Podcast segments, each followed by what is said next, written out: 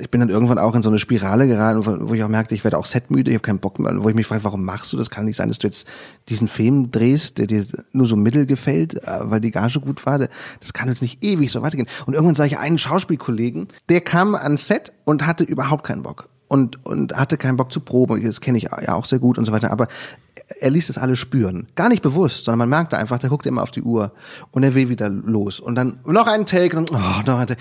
und da habe ich mich so in dem gesehen und dachte, das bist du noch, wenn du noch zwei Filme machst, auf die du nur so Mittelbock hast, dann bist du wie der.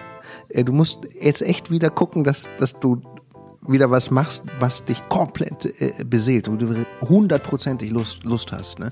Willkommen im Hotel Matze, dem Interview-Podcast von Mit Vergnügen. Mein Name ist Matze Hielscher und ich treffe mich hier mit großen und kleinen Künstlern und Künstlerinnen, mit schlauen Unternehmern und Unternehmerinnen, mit smarten Typen und versuche herauszufinden, wie die so ticken. Mich interessiert, was sie antreibt, was sie inspiriert. Ich will wissen, wie ihr Alltag aussieht. Ich will wissen, warum sie das machen, was sie machen, wie sie das machen. Ich möchte von ihnen lernen. Ihr sollt von ihnen lernen und natürlich eine gute Zeit im Hotel Matze haben. Bevor ich euch meinen heutigen Gast vorstelle, möchte ich euch meinen Werbepartner vorstellen.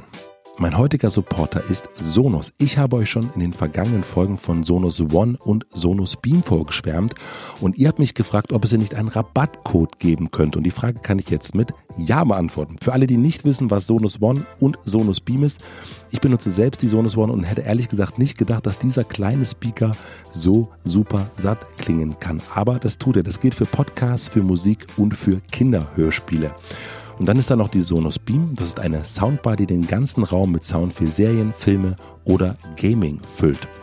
Und dann ist da noch der Rabattcode, von dem ich euch erzählt habe. Ihr bekommt 10% Preisnachlass auf Sonos One und Sonos Beam. Wenn ihr auf sonos.com einkauft, müsst ihr einfach Matze 10, 10 als Zahl eingeben und dann klappt das auch mit dem Rabatt bis zum 1.8. Sonos.com, Matze 10. Super, super Sache. Vielen herzlichen Dank an Sonos und nun zu meinem heutigen Gast. Mein heutiger Gast ist Christian Ulm. Wikipedia schreibt, dass er Moderator, Entertainer, Satiriker, Produzent, Schauspieler, Publizist, Regisseur, Filmeditor und Medienunternehmer ist. Und das sind nur seine Berufe. Ich habe ihn das erste Mal als Moderator bei MTV gesehen. Das ist jetzt gut 20 Jahre her. Danach taucht er immer wieder in Formaten auf, die in meinem Freundeskreis für Gesprächsstoff sorgten. Allen voran mein neuer Freund. Als Schauspieler hat er so alles gespielt, was man in Deutschland spielen kann. Von der romantischen Komödie zur experimentellen Dokumentation bis zum Tatort. Christian steht schon sehr, sehr lange auf meiner Wunschliste fürs Hotel und jetzt hat es endlich und ganz, ganz, ganz spontan geklappt. Wir sprechen über die Freiheit und Spielfreude, die er mit seiner Serie Jerks am Set kreiert hat. Wie hat er das geschafft, habe ich ihn gefragt. Und wie behält er, der Autor, Regisseur, Hauptdarsteller und Cutter der Serie ist, überhaupt den Überblick. Christian führt sich und sein Publikum ja immer wieder an die Grenzen von Charme. Was fasziniert ihn daran? Wie weit ist er mit der Überwindung seiner eigenen Charme gekommen? Wo sind überhaupt seine Grenzen? Und wie lebt er damit, dass er Menschen mit seiner Arbeit auch verletzt? Irgendwie hat das Gespräch trotz der eher schwerfälligen Themen, würde ich sagen, auch eine gewisse Leichtigkeit, ein bisschen geplappert haben wir. Etwas, was kaum jemand so gut beherrscht wie Christian Ulm. Ganz, ganz am Ende landen wir sogar beim Tod und da wird es nochmal richtig spannend, ging nochmal eine ganz neue Tür auf. Wir mussten dann aber aufhören. Deswegen hoffe ich natürlich, dass wir uns einfach noch ein zweites Mal irgendwann treffen. Ich bin mir irgendwie auch sicher, dass es klappen wird. Aber jetzt erst einmal viel Vergnügen im Hotel Matze mit Christian Ulm. Ich bin auch ein bisschen übermüdet, mhm. weil ich äh, weil wir uns sehr, sehr kurzfristig verabredet haben und ich äh, quasi die letzte Nacht mit dir verbracht habe mit Jerks, was ah. wirklich total merkwürdig ist, würdig, würdig, würdig, sehr merkwürdig ist, wenn dann die Person, die man so auf dem Bildschirm sieht, wenn die, ich, es war so ein komischer Moment, als du da so reinkamst, ja. weil das hat, äh, man denkt, das ist, vor allem, wenn es so nahtlos passiert, oder? Vollkommen nahtlos. Ja. Also, wie, also da frage ich mich natürlich sofort, also wenn ich das schon nicht abstreifen kann, hm. das, äh, was ich da gerade sehe, oder wie, wie, wie machst du das? Ach, also als Schauspieler ist es ähm, relativ simpel. Es gibt Leute wie Fari, zum Beispiel Fariadi mit irgendwelchen hm. Jokes macht. Das ist unglaublich spannend. Wenn der, es gab in der zweiten Staffel eine Situation, da treffe ich Paul, mhm. gespielt von Paul Keuter, mhm. und freunde mich mit dem an und Fari wird ein bisschen eifersüchtig, weil ich da einen neuen eventuell sogar zum besten Freund äh, avancierenden Mann kennengelernt habe. Und ähm, Und der Paul Keuter ist aber im wahren Leben ein Freund von Fari. Und Fari war dann tatsächlich eifersüchtig. Also kindischerweise und auch absurderweise, aber der steigert sich so rein in, ins Spiel und in die Figur, fast klischeeartig, aber ihm ist es real, dass er das Gefühl nicht los wird. Der kann das nicht ablegen hinterher. Das äh, kann ich eigentlich äh, ganz gut. Der Fari zum Beispiel gar nicht. Ne? Der ist dann, der war dann wirklich äh, Paul und mir gegenüber den ganzen Tag äh, voller Argwohn. Ähm, aber was ich schwieriger aus dem Kopf kriege, ist hinterher im Schnittprozess. Also wenn äh, wir dann Jerks zusammenschrauben, mhm. dann bin ich ununterbrochen in dieser Welt. Und dann denke ich, egal wo ich bin, darüber nach, ob das, was ich gestern geschnitten habe, denn so stimmt und will eigentlich sofort wieder zurück in den Schnittplatz und nochmal umschneiden und so. Also es ist da nicht eine Figur, sondern es ist die, die der Arbeitssog. Ja. Genau, der Arbeits. Also dieses, dieser Jerks-Kosmos in seiner Gänze, der beschäftigt mich schwer. Und da komme ich auch schwer raus. Ne? Die, diese, diese, diese Ulm-Figur da zu spielen, das ist, ist nicht so das, das Ding. Das, das beschäftigt mich nicht so arg. Da äh, kann, kann ich schnell wieder raus aus so einer Szene. Aber der Schnitt, ich träume auch nachts in, in Schnitten in dieser Schnittzeit, was furchtbar ist. Weil ich oft von Szenen träume, die wir gar nicht gedreht haben. Ja? Und dann immer, wie schneide ich das zusammen und so. Äh, und dann aufwache und denke, die Szene, die gibt's ja gar nicht.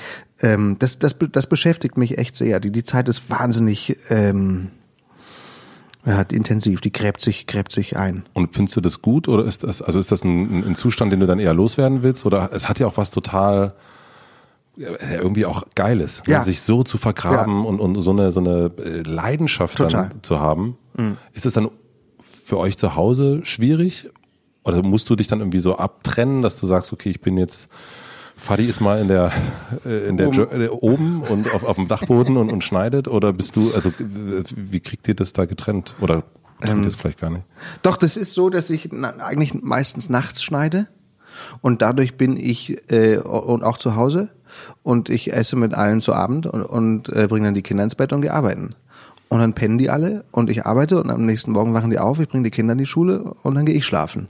Ah, okay. ähm, so und, und durch diese, durch diese, dieses, äh, die Arbeit in die Nacht verlegen, komme ich nicht in die Verlegenheit, ähm, ständig abwesend zu sein. Also ich penne zwar tagsüber, aber ich bin ja an den, an den neuralgischen Punkten des Tagesgeschehens, morgens und abends bin ich ja da. Mhm. was total auffällt, wenn man sich das anguckt, also eigentlich so von der, von der ersten Staffel an, das ist eine unglaubliche Freiheit, kreative Freiheit ausstrahlt und, und eine Spielfreude. Also man merkt richtig, wie viel Bock alle haben. Ja. Also so, das ist ähm, was ganz das ist irgendwie nochmal eine zusätzliche Ebene, die das, man kann sich auch vorstellen, keine Ahnung, dass äh, eine riesige Schlacht bei Game of Thrones vielleicht auch Spaß gemacht hat, irgendwie zu drehen, aber da ist es so eine Freude, weil man alle lachen natürlich oft und es ist irgendwie, ähm, was glaubst du, wie das, also wie gelingt es, dass das so da ist, dass da irgendwie so, und wenn jemand davon redet, von, von Jerks und Dreh sagen, oh, das ist immer so eine tolle Stimmung am Set und, und das ist so toll und was, was ist da anders? Ich, ich glaube, also ich kann nur sagen, warum es mir Spaß macht. Und ursprünglich war es ja ein Experiment. Du, ich drehe ja, glaube ich, Filme seit 2003. Mhm. Und, ähm, und das habe ich auch mit, mit, mit Fari, als wir über, über, über Filme machen, noch bevor es Jerks gab, über Filme machen sprachen, ist uns aufgefallen, dass wir, wenn wir drehen, an so viel Regeln festhalten und die auch nie hinterfragen. Ne? Es sind immer die gleichen Abläufe. Du machst eine, eine Probe, erstmal eine Leseprobe, dann machst du eine Durchlaufprobe, dann werden dir Marken geklebt, wo du stehen musst. Dann sagt der Lichtmann, okay, dann mache ich euch da euer Licht hin. Dann sagt er, aber geht nicht zu weit nach links, weil da seid ihr im Schatten und so weiter. Und, und es ist alles wahnsinnig stark choreografiert. Und du kannst äh, eigentlich dauernd nur etwas richtig oder falsch machen. Also du bist falsch gestanden. Oder du hast den Text falsch gesprochen. Ähm, und das kratzt so ein bisschen, also bei mir, mir geht es so, dass das irgendwann an meiner Lust kratzt wenn ich das Gefühl habe, ich muss nur noch Regeln erfüllen und ich, ich wie, ich, wie, wie ein Ikea-Tisch zusammenbauen, ja? Oder es ist, es ist die, dieselbe Geilheit, ähm, die es braucht, um, um nicht falsch zu parken. Oder die Einbahnstraße nicht, nicht verkehrt rum reinzufahren, ne? Weil du einfach äh, auf die Schilder achtest und so.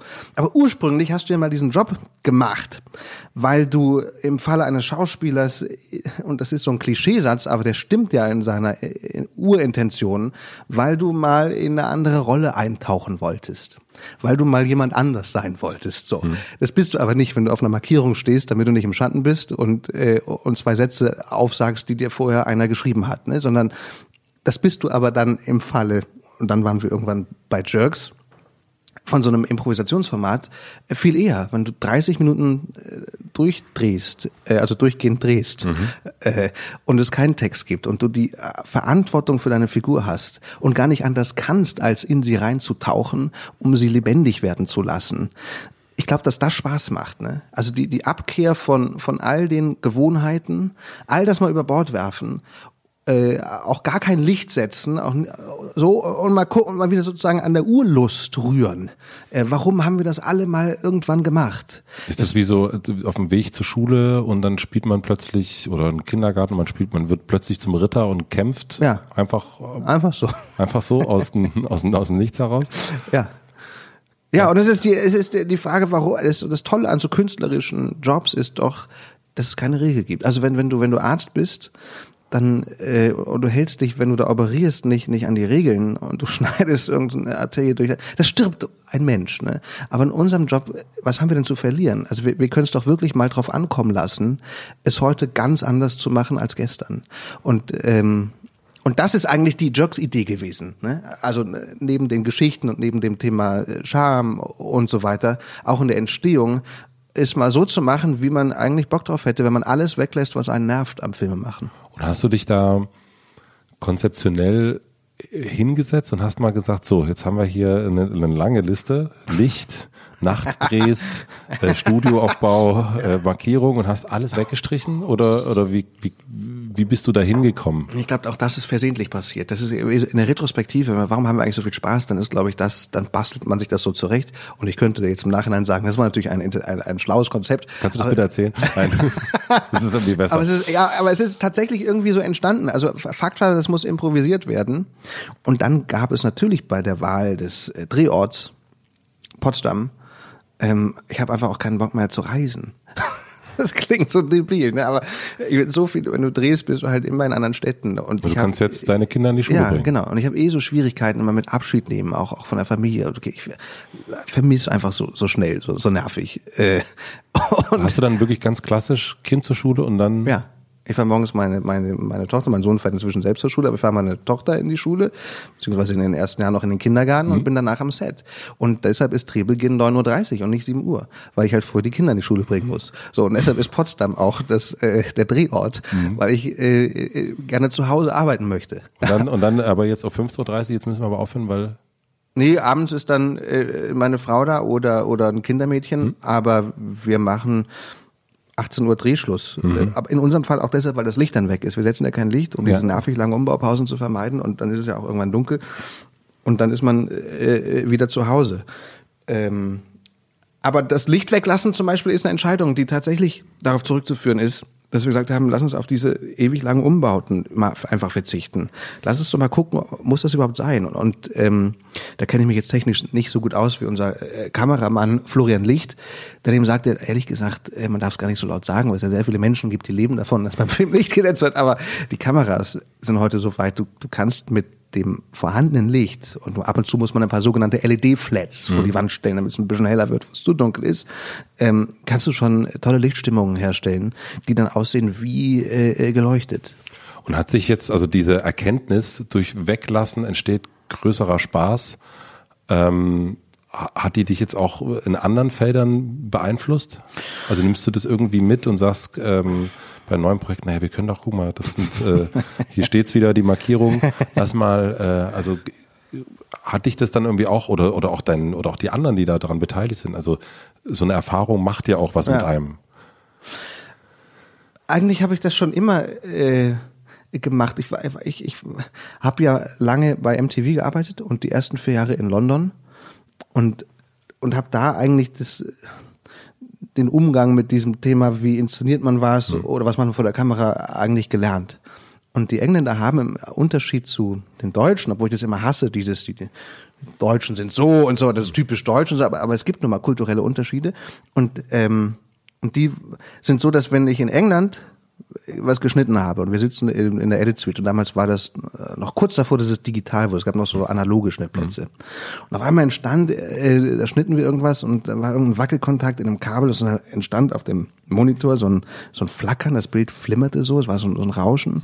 mit so seltsamen grünen Strichen, die da so durchfunkten. Es war ganz klassisch eine Bildstörung. Und der Cutter war total aufgeregt und was, great, look at this! Und, und fand einfach das Bild so toll, dass dadurch diese Panne entstand. Mhm. Und ich schwöre, dass dieselbe Situation in einer Edit Suite dann in, in Deutschland wäre, scheiße, wo haben wir Wackelkontakt? Wir müssen sofort, Panne, Panne, wir müssen sofort jemanden von der IT herholen. Und er sagte, lass uns dieses, das merken und das müssen wir abfilmen. Und dann filmte er diesen Effekt und versuchte nachzuverfolgen, wie es zu dieser Störung kam, um die hinterher nochmal herstellen zu können, weil er sie so faszinierend fand.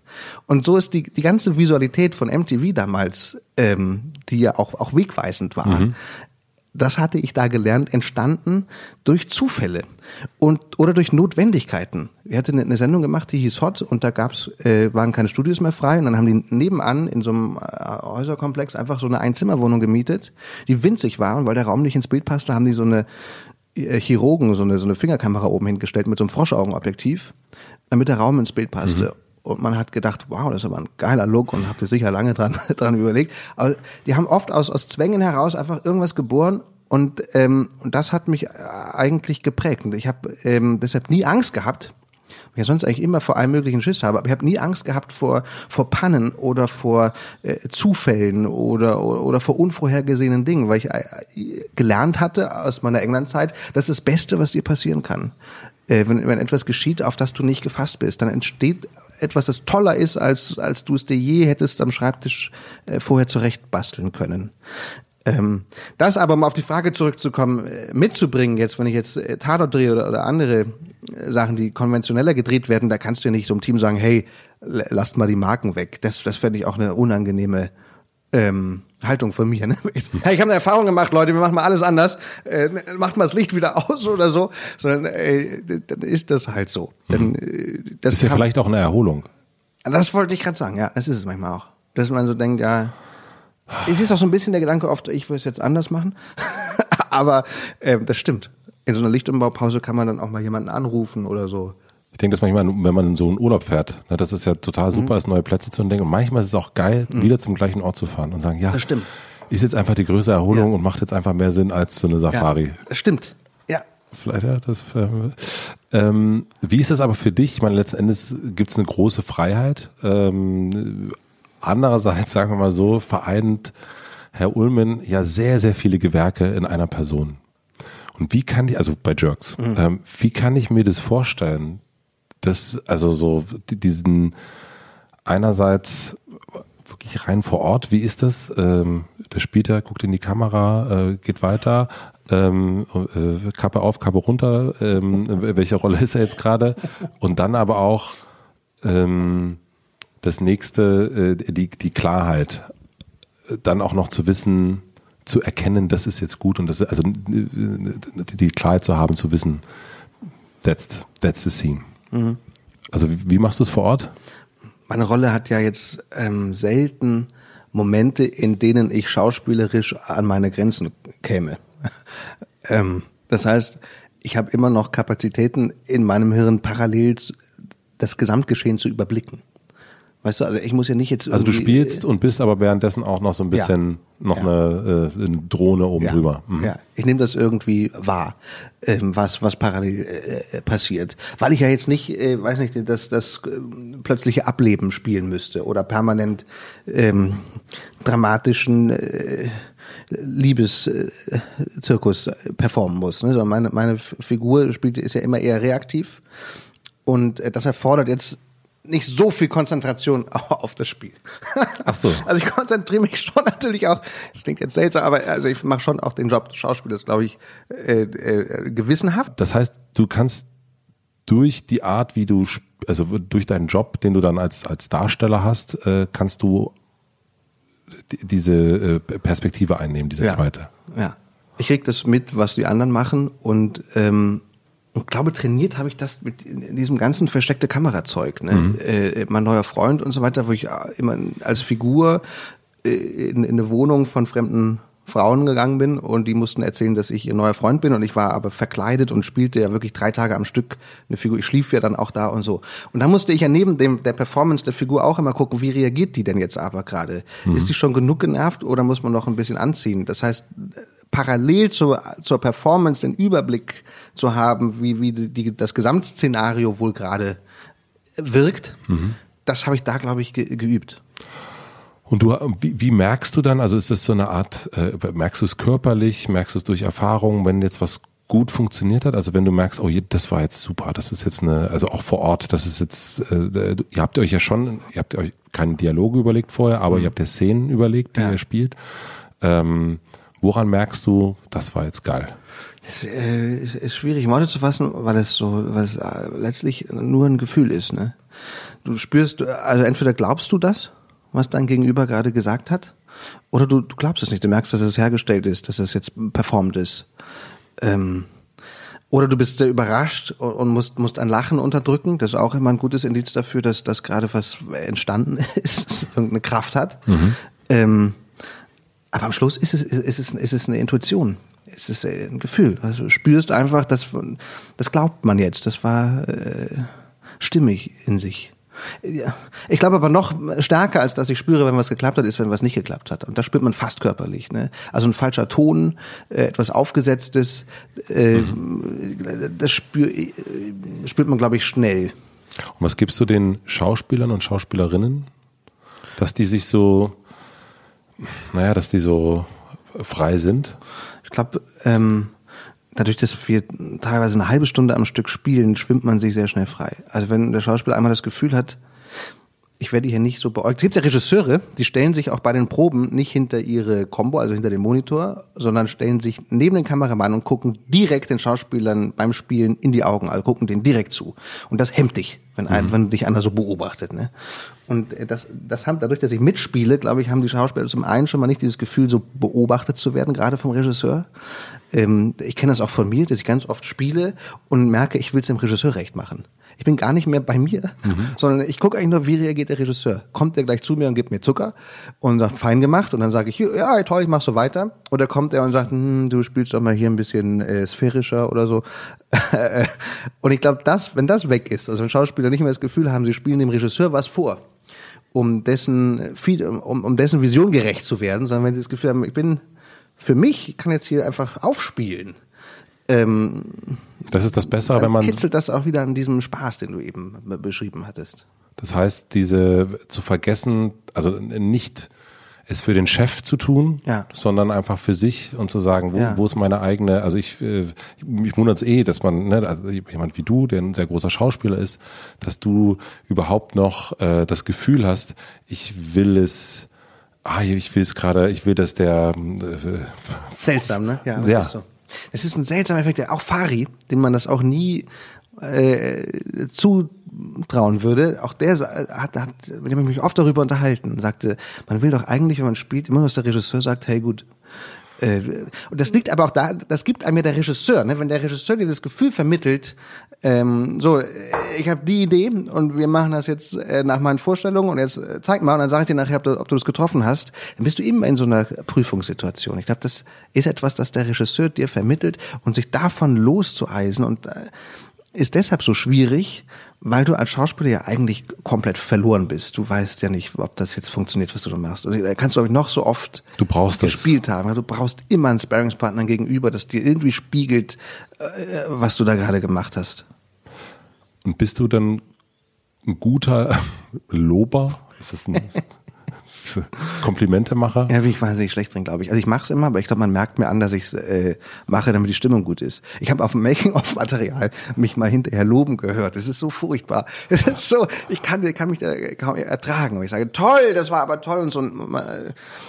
Ähm, ich glaube aber, dass dieser Spiegel des Regisseurs in unserem Fall dieses Gefühl ist, das haben ja alle, das haben ja nicht nur ich beim Spielen, dass du merkst, irgendwie, es funktioniert gerade, da entsteht ein Groove. Mhm. Wir sitzen ja alle am Tisch und ähm, manchmal gibt es auch Tage, wo sich alle ins Wort fallen, wo man sich permanent dazwischen redet, wo, wo, wo, wo keine Linie entsteht, wo man nochmal ansetzen muss. Aber man hat, jeder hat ja im Gefühl, wenn in dieser Improvisation ein Rhythmus entstanden ist. Ich stelle mir das vor, obwohl ich. Wie eine Band eigentlich. Das wollte ich gerade sagen. Es ist wie, wie, eine, wie eine Jazzband, die einfach jetzt jammt. Und dann spielt einer irgendwie so ein Blues-Schema auf, auf E-Moll und dann steigen alle so mit ein. Und das kann ja auch eine Stunde dauern, ja. Mhm.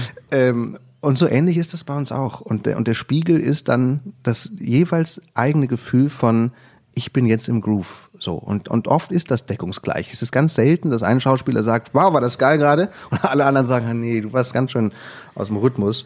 Ähm, das spüren ja alle. Ne? Und, und das ersetzt quasi diesen Regisseur, der, der immer ankommt und sagt, ob es jetzt gut war oder nicht. Sondern bei Jerks äh, geht es, glaube ich, darum, dass wir alle zusammen so ein Gefühl kriegen von, jo, das klappt.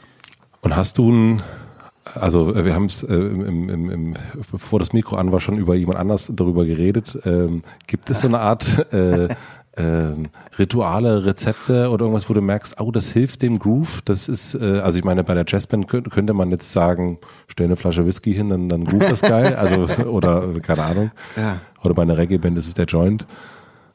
Nee, äh, also äh, eigentlich nur alle erstmal in Ruhe lassen. Das war, war am Anfang, glaube ich, das ähm, wo ich dachte, das, das habe ich das, das, das hat mir tatsächlich auch konzeptionell so angelegt, sagen, man nicht erstmal allen reinreden.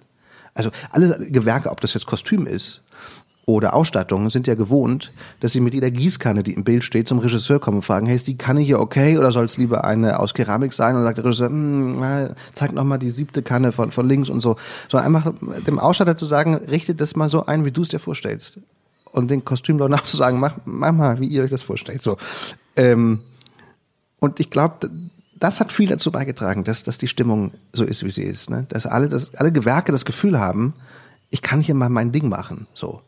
Das ging, geht dann natürlich nur bis zum gewissen Grade. Ich weiß noch, dass wir eine Szene in der zweiten Staffel hatten, wo alle auf München, äh, äh, spielte in München und alle sollten auf München angezogen werden und, und dann sahen die wirklich alle aus wie so, wie so Seppel und Kasper und so. Und, und dann sehe ich meinen Job als Regisseur natürlich darin zu sagen, okay, das ist, da ist jetzt zu viel Farbe verschüttet, hier vielleicht nicht die Seppelmütze. Ähm, nicht die Brezel in der Mund. Ja, mhm. sondern vielleicht äh, und so. Äh, und das gilt natürlich auch fürs, fürs Schauspiel, dass man hier und da natürlich begrenzt. Aber ich verlasse mich dann extrem stark auf den Schnitt. Ich, ich, oft sage ich auch Schauspieler nicht, wenn ich was nicht so gut fand, um diesen Groove nicht zu stören, weil ich ja weiß, das schneide ich eh nicht rein. So. Und äh, eigentlich achte ich nur immer darauf, habe ich meine Sätze, habe ich meine Reaktionen, die ich für glaubwürdig befand, mhm. damit ich die nachher im Schnitt verwenden kann.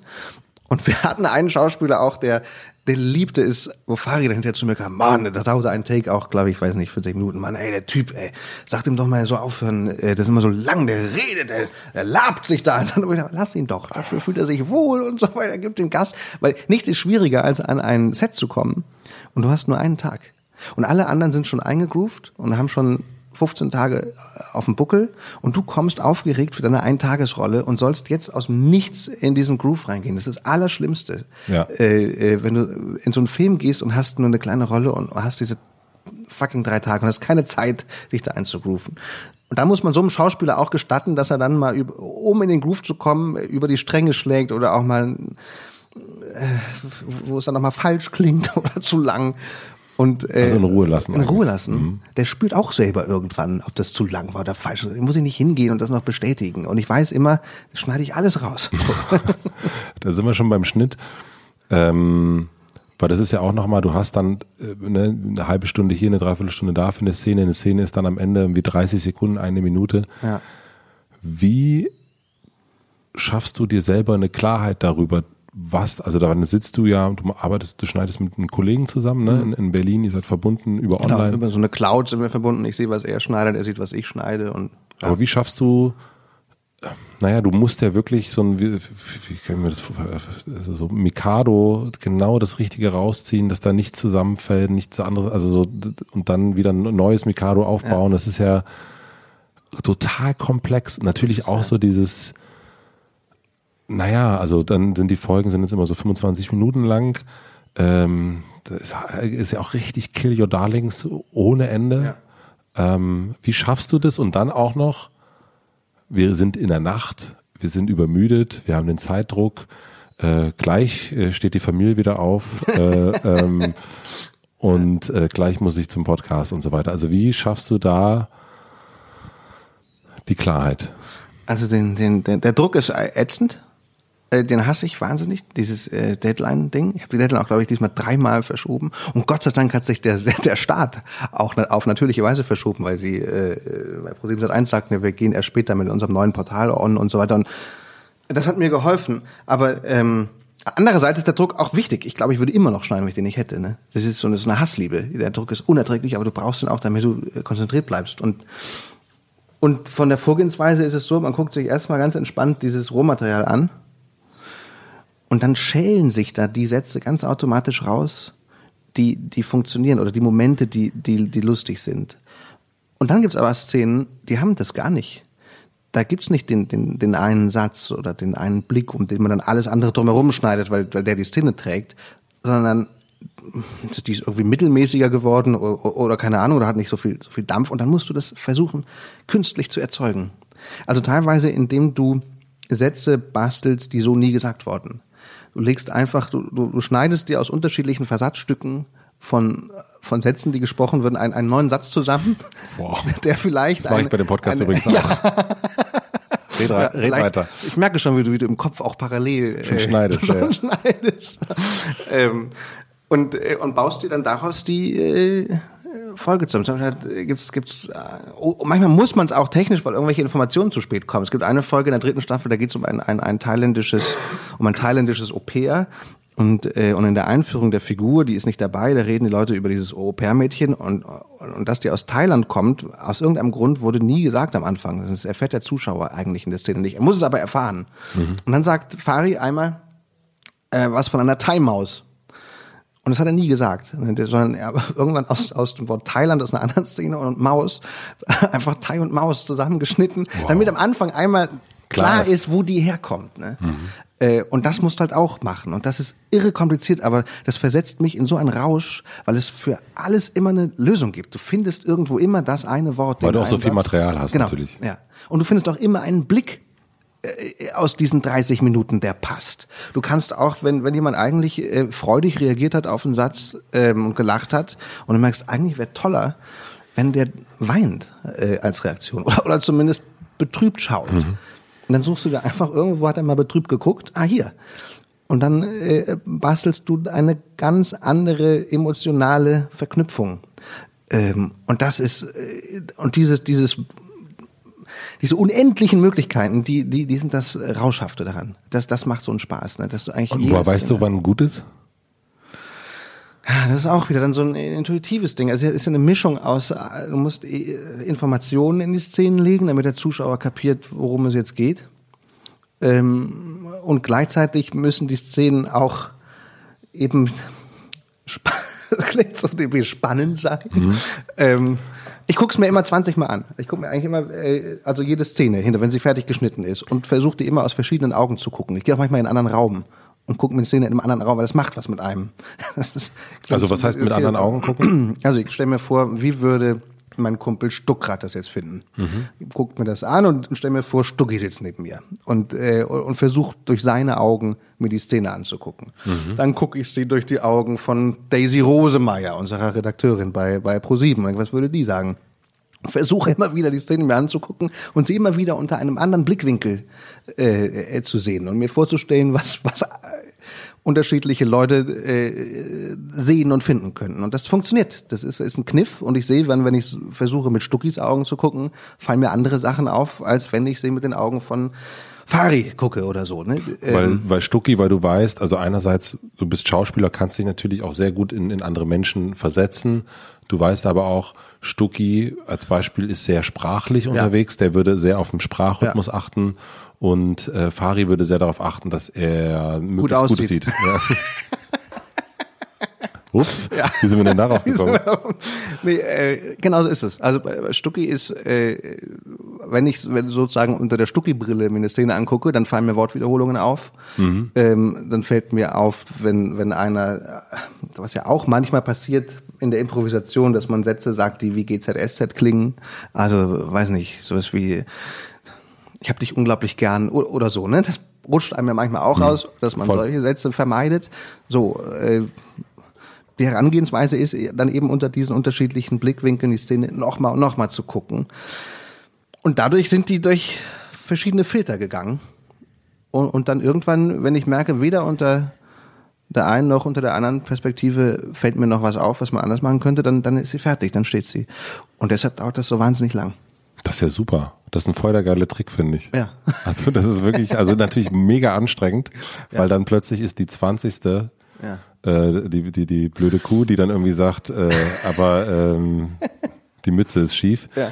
Ähm, der letzte Blick ist immer der meiner Mutter, ne? Also meine Mutter. Ernsthaft? Ja, und wenn ich da, naja, also äh, oder jemand, der, der keinen Zugang zu dem Format hat. Also der letzte Blick ist immer der. Oh, ich dachte gerade, oh Gott, das, Nein, so, jetzt guckt, kommt die, jetzt geht die Tür weiß, auf, jetzt kommt Mutti. Da würde die sich jetzt echt schämen. Oder das, das, da würde sie sagen, was machst du da? Mach den Fer, mach, mach das aus oder so. Ne? Äh, das ist immer noch auch ein Kontrollmechanismus, unter dem ich das beurteile. Und das ist also, dann gut? Ja. Also ist dann auch gut, wenn, wenn Mutter zum Beispiel oder, oder, ja, nehmen wir mal Mutter sagt, das ist ja furchtbar. Ist ja. es dann die Reaktion, die du dir, also du stellst dir dann noch vor, Mutti soll eigentlich ja, nee, ganz so schlimm ist es nicht. Hm. Es, also ich, es steckt nicht dahinter, dass ich Jerks mache, um meine Mutter zu erschrecken. Nee, äh, ich meine auch nicht, also das könnte jetzt auch, ähm, weil das macht's ja auch, ne? Wir hatten, du hast erzählt, dass du, dass du bei, bei Bima vom Podcast warst und Maria zum Beispiel Jerks nicht gucken kann, weil sie sich zu sehr schämt. Ja. Also weil mhm. das, das Gefühl irgendwie für sie zu hart ist, wie auch mit Gruselfilmen zum Beispiel. Ja. Und das ist ja auch etwas, was du auch mit erzeugen willst. Mhm. Das heißt, du setzt dann in deinen 20 Leuten auch jemand hin, du setzt dann, könntest auch eine Maria hinsetzen. Der sich leicht schämt. Könnte mhm. auch Maria hinsetzen, schreibt meine Mutter, genau. Mhm. Ja. Okay. Um, um mir dann vorzustellen, äh, haben wir jetzt diese Grenze überschritten. Ich merke aber, dass ich da immer weiter abstumpfe. Also, dass ich, dass ich oft überrascht bin, äh, in welchen oder an welchen Momenten Zuschauer wie, wie Maria äh, sich, sich abwenden und nicht hingucken können. Ne? Das, ähm, dass du diese Grenze ja versetzt. Das merke ich schon, dass, dass, das, dass ich da abgestumpfter bin als, als viele andere. Äh, und, und, oft, und oft überrascht bin. Äh, ich, echt, das, da hast du dich geschämt? Bei dem Moment ist, äh, oft finde ich es auch wirklich äh, überraschend. Ich finde, das ist ja ein bisschen, also die neue Staffel gar nicht, also äh, die hat für mich nicht diese Schämklopper, ja. sondern das ist viel leiser, viel subtiler, mhm. viel ähm, viel mehr das Zwischenmenschliche. Mhm. Also das fand ich, äh, das hat mir total gut gefallen, weil das dadurch ja. nochmal eine neue, wenn man jetzt nicht äh, auf Swimmingpool oder irgendwas genau. wartet oder Katzenklo, ja. sondern es gibt irgendwie ganzes, das ist viel schwieriger, auch heute, was, und was passiert? Und sie so, kann ich ganz schwer sagen. also so, natürlich hat man auch ein paar äh, Worte Tod und Krebs und so weiter und so fort, aber ja. es sind nicht, es sind viel mehr die, ich fand es ganz toll, wie eure Beziehung, Fari und deine, wie so das Freundschaftliche äh, da, da so, äh, also auf eine ganz, ja, resoniert noch nach bei mir, äh, fand ich ganz, ganz toll, dass es so anders war und auch nochmal eine neue Ebene bekommen hat und eben nicht so ein Holzhammer-Shame äh, ist, hast du das, kannst du das nachvollziehen? Ja, weil das ähm, dieses Effekthascherische äh, es, äh, mich dann auch nervt, ne? Oder äh, wenn ich mich dabei ertappe, jetzt wieder eine Szene zu bauen, in der was krasses passiert und dann schweigen alle, dann wird das auch so redundant und dann ist es irgendwann wie so ein wie so eine Formel auch schon wieder, ne? Genau. Äh, nach der du dieses Ding baust. Und ähm, mir war wichtig, nicht, nicht nur den, den Swimmingpool mit, mit, mit der Scheiße im Pool äh, zu erzählen. Und weiß natürlich aber auch, dass es dann unter Umständen Zuschauer gibt, die sagen, oh, wir hätten gerne mehr Kacke gehabt und so. Aber ähm, das Schöne an Jerks ist, dass es äh, ja nicht nur frei ist für den Schauspieler eine Improvisation, sondern das komplette Format kann, kann theoretisch können wir die nächste Staffel machen als Crime-Ding und, und, und, und Fari begeht ein Verbrechen und, und wir, wir müssen ihn beschützen, damit er nicht in den Knast kommt oder so. Es ist, es ist ja alles möglich. Es ist nicht, nicht der immerwährende Schamschocker. Mhm. Eigentlich kannst du mit dem Format überall hingehen. Das wäre spannend, wenn jetzt plötzlich daraus so ein Tatort werden würde. Ja. So ganz und äh, danach der Tatort, ach so, wir können ja auf das Licht verzichten. Ja. Wir machen eine kurze Werbeunterbrechung. Ich möchte euch einen weiteren Unterstützer vorstellen und das ist Audible. Ihr wisst natürlich, dass Audible die beste Adresse für Hörbücher und Hörspiele ist und ich hatte euch auch schon mal erzählt, dass es bei Audible auch Original Podcasts gibt. Mein liebster Podcast ist Bauerfeind hat Fragen. Dort interviewt Katrin Bauerfeind, die auch schon mal hier zu Gast war. Menschen, die ich auch sehr, sehr interessant finde. In der ersten Staffel waren unter anderem Jürgen Vogel, Ronja von Rönne, Olli Schulz, Palina Roginski und Jörg Thaddeus zu Gast. Natürlich solltet ihr euch den Podcast auf Audible anhören. Aber aber jetzt gibt es die erste Staffel auch auf Apple Podcasts, Soundcloud und Spotify zu hören. Und jede Woche kommt eine neue Folge raus. Es lohnt sich, weil Katrin das wirklich, wirklich super macht. Sie ist eine der wenigen, die einerseits sich ins Zentrum einer Show stellen kann, aber gleichzeitig eine gute Fragenstellerin ist. Das ist wirklich sehr beeindruckend. Hört da unbedingt mal rein. Bauerfeind hat Fragen. Der Podcast mit Katrin Bauerfeind. Überall da, wo man Podcast finden kann. Vielen herzlichen Dank an Audible und jetzt zurück zur Folge. Wenn man so deine Sachen anguckt, sehe ich immer so eigentlich zwei Sachen. Das eine ist so ein Format wie Mein neuer Freund oder Jerks, was frei, crazy, ähm, manisch fast schon ist. Äh, und das andere seichter ist und ähm, aber wo man auch gleich merkt, okay, das ist ein bisschen kommerzieller mhm. und es ist ein bisschen klassischer. Ja. Ähm, sortierst du das selber auch so ein, dass du sagst, oh, ja, jetzt habe ich hier diesen diesen Irrsinn gemacht, jetzt muss ich mal wieder was anderes machen oder hier habe ich bei Jerks habe ich so viel Zeit reingesteckt, ich muss jetzt auch mal wieder ein bisschen Geld verdienen, jetzt muss ich mal wieder das machen. Ja. Ist das pendelst du da so?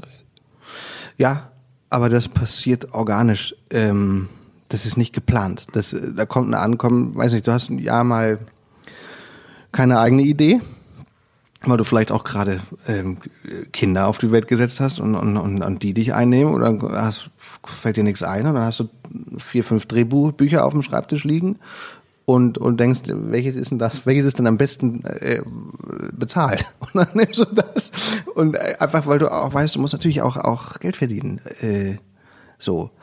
Und es geht eher darum, das auszutarieren, zu sagen, äh, man kann jetzt aber nicht plötzlich so, so ein Dödel werden, der alles macht, äh, sondern das, die, die, die Lust darf ja nicht verkümmern und auch der eigene Anspruch, äh, da musst du mal auch, und dann kam plötzlich so ein Jerks-Ding äh, um die Ecke, ne, wo auf einmal wieder die Lebensgeister angingen und, und man nicht aus, Geld verdienen Interessen herausgesagt hat, das mache ich jetzt. Sondern im Gegenteil, ich habe für Jerks ja unglaublich viel abgesagt mhm. und mich in das Projekt rein, reingehauen und, und äh, schneide dann sechs Monate daran. In der Zeit kann ich, kann ich keinen Film drehen. Das ist ähm, durchaus auch eine Investition.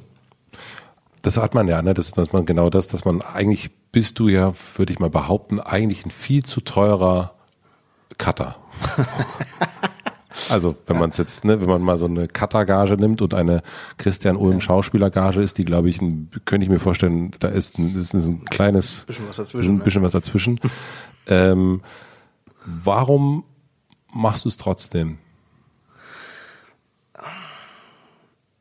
Also, weil ich diesem Rausch nicht widerstehen kann. Hm. Diesem eben schon beschriebenen Rausch der unbegrenzten Möglichkeiten. Die, äh, das, da nachts zu sitzen und das zusammenzuschrauben, das äh, macht mich einfach froh. Mhm. so, äh, ich kann mir nichts Schöneres vorstellen als das. Du musst mit niemandem lange diskutieren. Ne? Du äh, musst es auch nicht mal formulieren. Das mag ich auch so daran. Das, die Schwierigkeit beim Drehen ist ja auch oft eine, eine Idee, die man hat, eine Vision, anderen zu vermitteln. Ja. Äh, auch im Text zu sagen, warum man jetzt vielleicht was doch anders spielt. Das ist unglaublich schwierig. Äh, die Worte dafür zu finden, das ist ja erstmal immer nur ein Gefühl und das auszudrücken, einem anderen zu sagen, was ich meine und dass er es auch versteht, das äh, äh, erlebe, empfinde ich als schwierig. Im Schnitt aber, wenn du da alleine sitzt, kannst du rein, du musst keine Sprache finden für das, was du da tust. Du kannst einfach deinem, deinem Gefühl folgen und ohne dass du dir selber erklärst, warum du jetzt gerade, weiß nicht, einen Satz äh, rausnimmst und einen anderen Satz da rein baust oder was auch immer, es einfach machen, weil du das Gefühl hast, das ist richtig so jetzt. Du musst es aber niemandem erklären, du musst nicht musst es jetzt nicht formulieren, warum du diesen Schritt gehst, sondern du machst es. Und dieses rein gefühlige Arbeiten, das äh, kriegst du so schnell nicht, nicht woanders. Ähm, und ich glaube, das macht daran auch so einen Spaß. Das ne? ist dann die, die Kommunikation fällt weg. Die weniger Kommunikation. Ja. Dann frage ich mich, also es gibt ja öfters auch diesen, den, den Vorwurf des, ah, guck mal, jetzt macht jemand eine Werbung, jetzt macht jemand dies, jetzt macht jemand, äh, spielt jemand eine seichte Rolle und das, das meine ich jetzt auch gar nicht äh, nur auf dich be bezogen. Ja. Ich dachte aber auch, und auch wenn ich meine eigene Arbeit angucke, dann merke ich auch, dass es für mich voll wichtig ist, und das, da geht es gar nicht um äh, finanzielle Sachen, ähm, sondern auch diese anderen Sachen zu, also Sachen zu machen, wo es dann einfacher, geordneter ist, wo es auch mehr Geld zu verdienen gibt, damit ich diese anderen Sachen aber auch so wertschätzen kann. Mhm. Also wenn ich jetzt ein ganz, also ich liebe, also ich könnte eigentlich am liebsten würde ich den ganzen Tag Podcast aufnehmen, mich mit Leuten unterhalten und es auch danach schneiden. Ja. Ähm, aber ich habe auch gemerkt, in der Zeit, wo ich, weil ich Auszeit gemacht habe, musste ich ganz viel vorproduzieren, ging es mir echt irgendwann auf den Senkel. Und ich fand es dann schön, wieder eine Pause zu machen, was völlig anderes mhm. machen zu können, um mich dann auch wieder daran zu erfreuen. Ja. Kennst du das? Ja. Ja, das kenne ich. Ähm, und, und ich, ich kenne es auch, diesen Spaß daran, wenn, wenn so Sachen so, so, so big und, und shiny sind. Das ist auch immer ganz nett. Also weißt du, wenn du dann auf eine, auf eine Premiere gehst und dann ähm, ist da ein roter Teppich, wobei ich jetzt nicht der große rote Teppich-Fan bin, aber dass die Sachen so groß wirken sollen mhm. äh, und, und, daran mitzuwirken, was ich sonst nie habe. Ne? Also für, für Jerks freue ich mich, wenn wir das irgendwo auf den Server laden und Leute laden sich das runter und gucken sich das an. Ich, ich brauche keine große Premiere oder irgendwas. Ich finde find die Art, wie wir sehen, konsumieren, sehr angenehm. Aber ich finde es dann eben als Ausgleich auch schön, so eine, so eine, so eine Kinopremiere zu machen für so einen, für so einen Film und dann äh, so eine PR-Tour, so eine Kinotour und so weiter. Ähm, es wirkt ja jetzt gerade auch so, dass du so ein gefühlt so ein perfektes Leben hast. Also von nach, also nur in der so Vorbereitung, dass du sagst, okay, da ist zum einen der, ähm, der, der, der kreative Spielkasten oder Hobbykeller, wo man irgendwie total durchdrehen kann. Auf der anderen Seite sowas wie Tatort, wo man gut Geld verdient und eine krasse Reichweite hat und dann aber auch gleichzeitig noch irgendwie Familienvater sein kann und das irgendwie alles zusammenzukriegen. Also das scheint so ein, so ein, so ein Ideal-Setup zu sein, wirkt es zumindest. Ja, aber das, das, das stimmt. Das ist auch eine ideale Situation zurzeit. Die ist aber ehrlich gesagt auch erst seit Jerks so ideal. Ne? Also vorher habe ich schon darunter gelitten, dass es dass, dass Jerks noch nicht da war. Also äh, ich bin dann irgendwann auch in so eine Spirale geraten, wo ich auch merkte, ich werde auch setmüde, ich habe keinen Bock mehr, wo ich mich frage, warum machst du das? Kann nicht sein, dass du jetzt diesen Film drehst, der dir nur so mittel gefällt, äh, weil die Gage gut war. Das kann jetzt nicht ewig so weitergehen. Und irgendwann sah ich einen Schauspielkollegen, der hatte eine, äh, ich sage jetzt nicht wo und was, aber das wäre unfair, aber der kam ans Set und hatte überhaupt keinen Bock und, und hatte keinen Bock zu proben. Das kenne ich ja auch sehr gut und so weiter. Aber er ließ das alles spüren. Gar nicht bewusst, sondern man merkte einfach, der guckt immer auf die Uhr und er will wieder los. Und dann noch einen Take und, oh, noch einen Take. Und da habe ich mich so in dem gesehen und dachte, das bist du noch, wenn du noch zwei Filme machst, auf die du nur so Mittelbock hast, dann bist du wie der. Äh, du musst jetzt echt wieder gucken, dass, dass du wieder was machst, was dich komplett äh, beseelt, wo du hundertprozentig Lust, Lust hast. Ne? Und dann kam Jerks um die Ecke. Und, und seither ist es recht ideal, ja.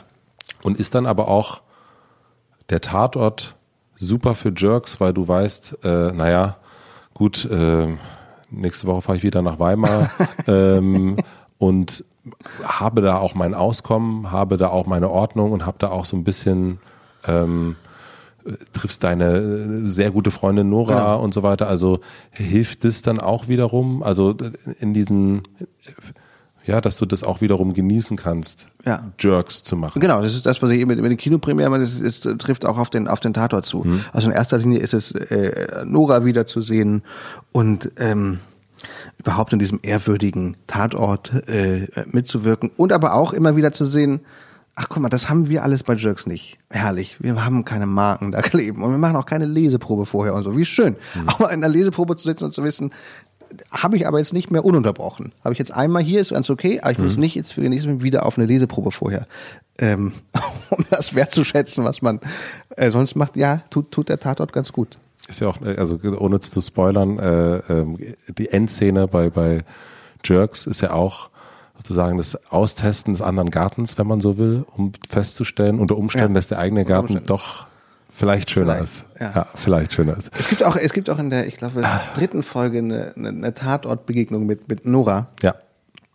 Die wo wir zusammen stark. drehen, die auch angelehnt ist an, an reale ähm, Momente, die wir miteinander im Tatort hatten, die auch so ein bisschen aus dieser Richtung kommt, genervt ankommen und äh, wieso müssen wir jetzt wieder proben und so weiter. Und, ähm, Nora hingegen probt ja gerne. Also die ist ja, die ist ja, die ist ja da, ähm, die orchestriert ja gerne, die choreografiert auch gerne, die hat ja, die hat ja richtig Spaß daran. Ne? Die hat heute Geburtstag. Stimmt, die hat heute Geburtstag. Müssen wir, müssen wir gleich mal gratulieren. Ja. Ähm, du hast sehr früh deine eigene Firma gegründet, gefühlt sehr früh, also dass du dein eigenes Ding machen kannst mit äh, Ulm TV. War das dann Ulm TV, die Produktionsfirma? Ja, TV hieß das, das Web, Webding Web und Television heißt die Firma. Also ja.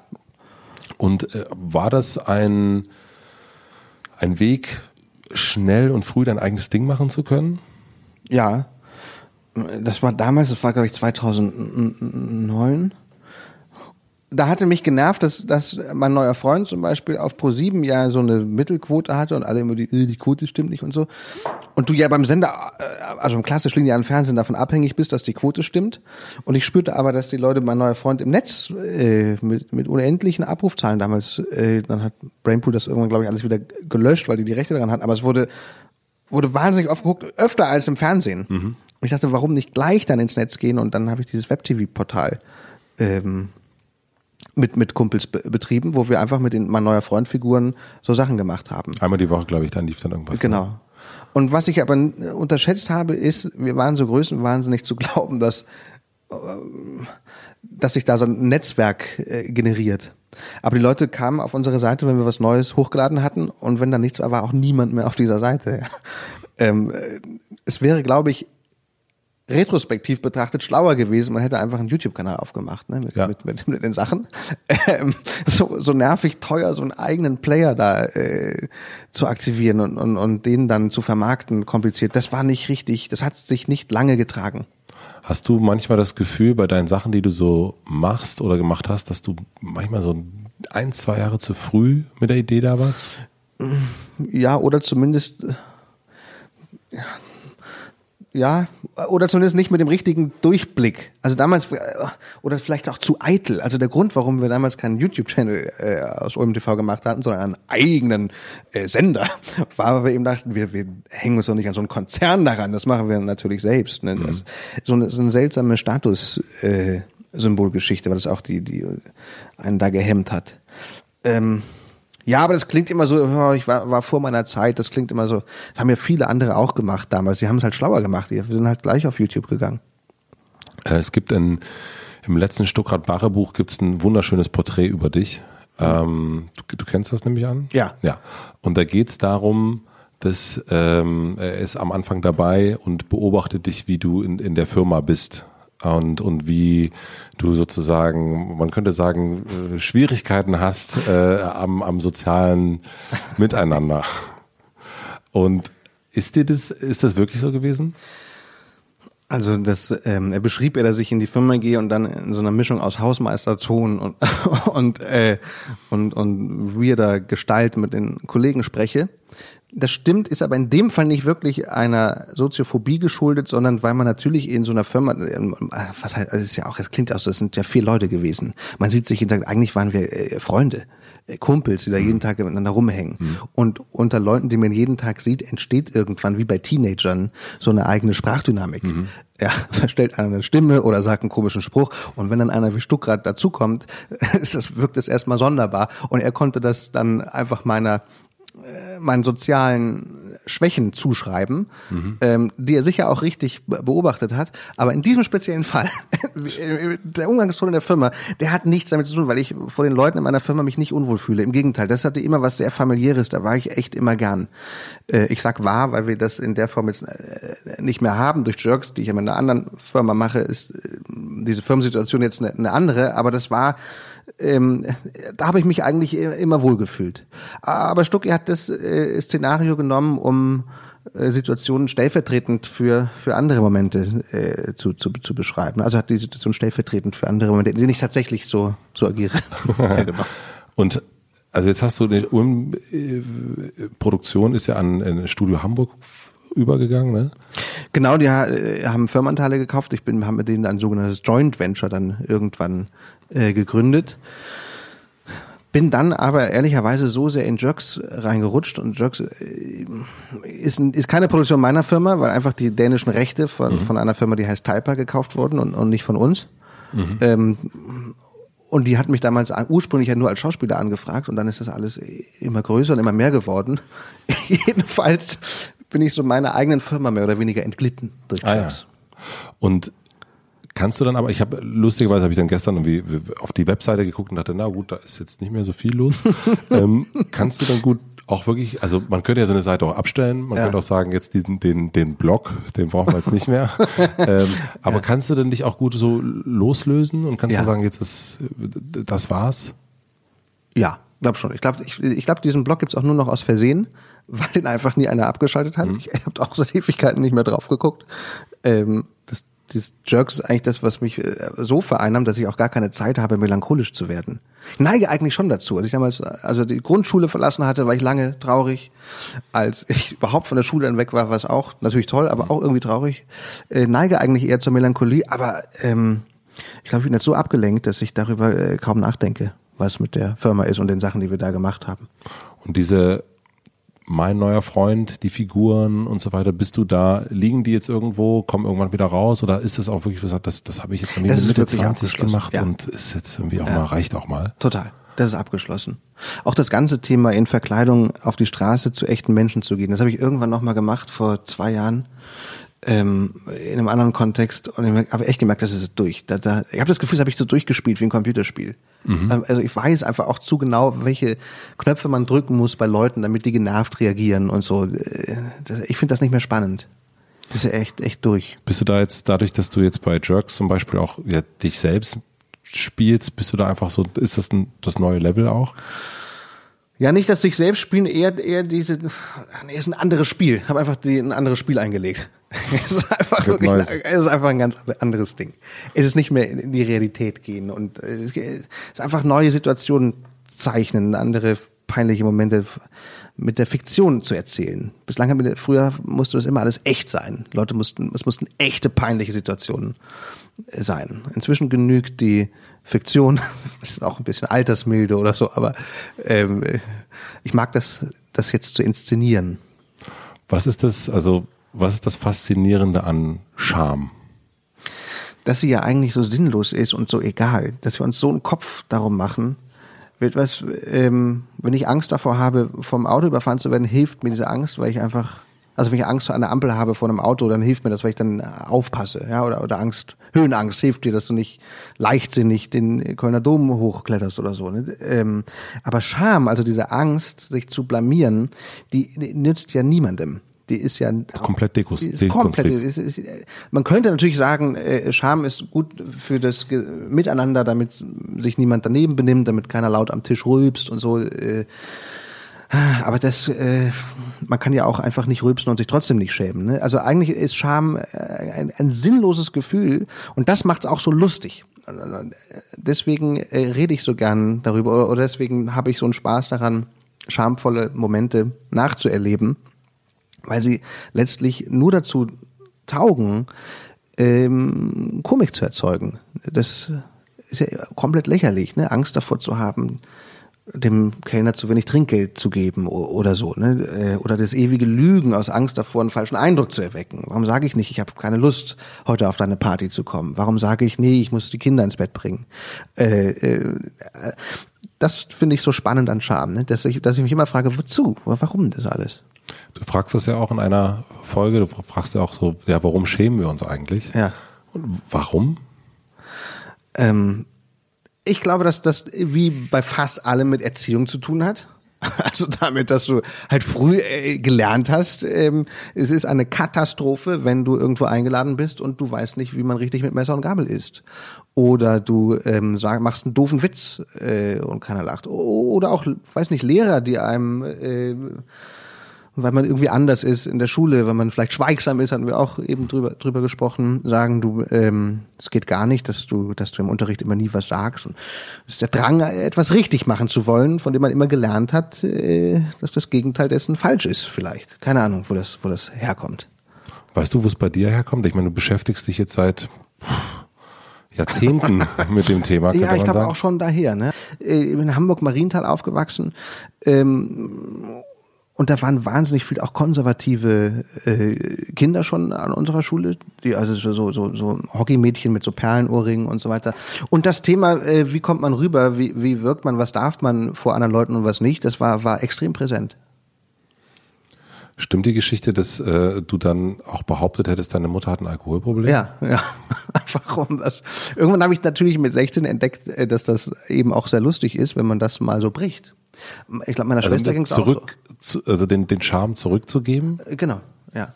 Also so Angriff. Ja, und auch um sich selber da raus zu befreien und, und äh, ich spiele jetzt nicht mehr mit, ich sage jetzt mal, trink nicht so viel Mutter, während, während sie so die Getränkekästen ins Auto lud und die Nachbarn das hören konnten. Meine Schwester hat sich auch mal eine, eine Glatze schneiden lassen, wo dann, wo dann ganz viele ihrer Mitschüler fragten, ob sie, ob sie Krebs habe und so. Ähm, ich glaube, das waren alles so äh, Versuche, aus, aus diesem Ding da rauszubrechen. Aber das ist keine Ahnung, woher das mit der Scham kommt. Vielleicht ist es auch einfach nur ähm, Spaß an der Komik, die das, die das mit sich bringt.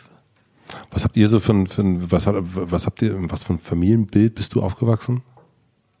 Das tatsächlich äh, gar nicht, wie es jetzt man es jetzt vielleicht vermutet, irgendwie katholisch, äh, sondern äh, mein Vater war viel da. Wir hatten äh, sehr emanzipierte Eltern.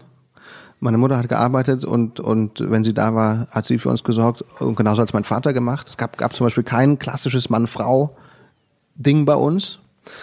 Ähm, meine Eltern waren auch immer grün und es gab keinen Fernseher und all das. Äh, ähm, ja, das, das waren so die, die Bilder. Kannst du dich noch an den ersten richtigen Ärger erinnern, den du hattest? Also so den. Als meine Mutter eine Haschpfeife gefunden hat in meinem Zimmer und sie mit dieser Pfeife in der Tür stand, im Türrahmen und fragte, ob wir nicht mal zur Drogenberatung wollen, weil sie einfach keine Ahnung hat. Das war für sie dachte halt, ich bin jetzt äh, in zwei Wochen am Hauptbahnhof mit einer Nadel im, im Arm. Das war für meine Eltern war das ein Thema, das äh, da war sie extrem weit von entfernt und hatten nur so seltsame Bilder und, und, und, und Gerüchte im Kopf. Und das war aber nicht Ärger, das war im Sinne von, na, das soll man nicht machen, sondern das war deshalb so gravierend, weil ich wirklich eine ganz unmittelbare, echte Sorge spürte. Also wir haben ab und zu mal gekifft in Freistunden bei mir in meinem Zimmer, weil ich unweit der Schule wohnte. Mhm. Und meine Eltern haben das nie gepeilt. Und die haben mir gedacht, toll, weil die einfach nicht an sowas dachten. Mhm. Die haben es nicht mal gerochen. Man hätte es eigentlich auch riechen müssen. Aber als sie diese Pfeife fand, die konnte sie irgendwie zuordnen. Da hat sie äh, äh, dann gesagt, wollen wir nicht mal zur Beratung. Und das ist viel schlimmer als jeder Ärger, den man kriegt im Sinne von, hey, Fensterscheibe eingetreten beim, beim mit der Schwester kämpfen, sondern ähm, diese Sorge, das, das, das war ätzend. Und ihr seid dann hin zur Drogen? Nein, wir sind nicht zur Drogenberatung. Ihr habt dann Ausschnitte aus Zeitungen ihr immer gegeben, wo unsere Leute eben darüber Journalisten referierten, dass es auch Länder gibt, in denen man überlegt, äh, Cannabis zu legalisieren und habe versucht, denen das auf dem Weg zu erklären, dass es jetzt keine Katastrophe ist. Wie alt warst du? 16. Das war dann erste Mal richtig, richtig Blödsinn machen? Nee, Blödsinn machen nicht, aber, aber im Sinne von Ärger, Ärger als du mich hm. Ärger fragst, sagte ich, was war Ärger? Das andere Blödsinn machen war, ähm, das, meine Eltern haben eigentlich den, den krassen Blödsinn nie wirklich mitgekriegt. Das haben wir immer so geschickt mhm. gemacht, dass die das nicht davon wirklich erst jetzt erfahren, wenn ich das irgendwie in Interviews erzähle, was, was wir gemacht haben. Und Ärger gab's äh, im Sinne von rumschimpfen, aber das, mein Gott.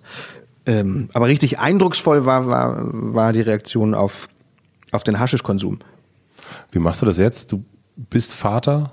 Ähm, man äh, gibt es so eine Art, also willst du mehr das Bild, was du erlebt hast, weitervermitteln oder willst du ein eigenes Bild vermitteln? Also wie, also wie sehr hat sich so deine eigene Kindheit geprägt, wo du sagst, oh, das war gut, das will ich jetzt weitergeben. Also es, gibt so die ganz klassische, als Beispiel, so ein, man ist selber im Dorf aufgewachsen, kenne ich von vielen Freunden hier in Berlin, die dann sagen, oh, jetzt haben wir ein Kind, jetzt ziehen wir raus nach Brandenburg, weil ich bin ja auch auf dem Dorf aufgewachsen. Ach so. Und, ähm, und ähm, vergessen dann, dass da die, dass da anders, andere Menschen auch sind. Wie ist es bei, bei dir oder bei euch? Wie, wie, ähm, nimmst du da viel, hast du da viel mitgenommen oder kriegst du da eher neue Sachen? Beides. Ich habe mitgenommen, ähm, dass man als Vater auch Windeln wechseln kann und dass das nicht anrüchig ist.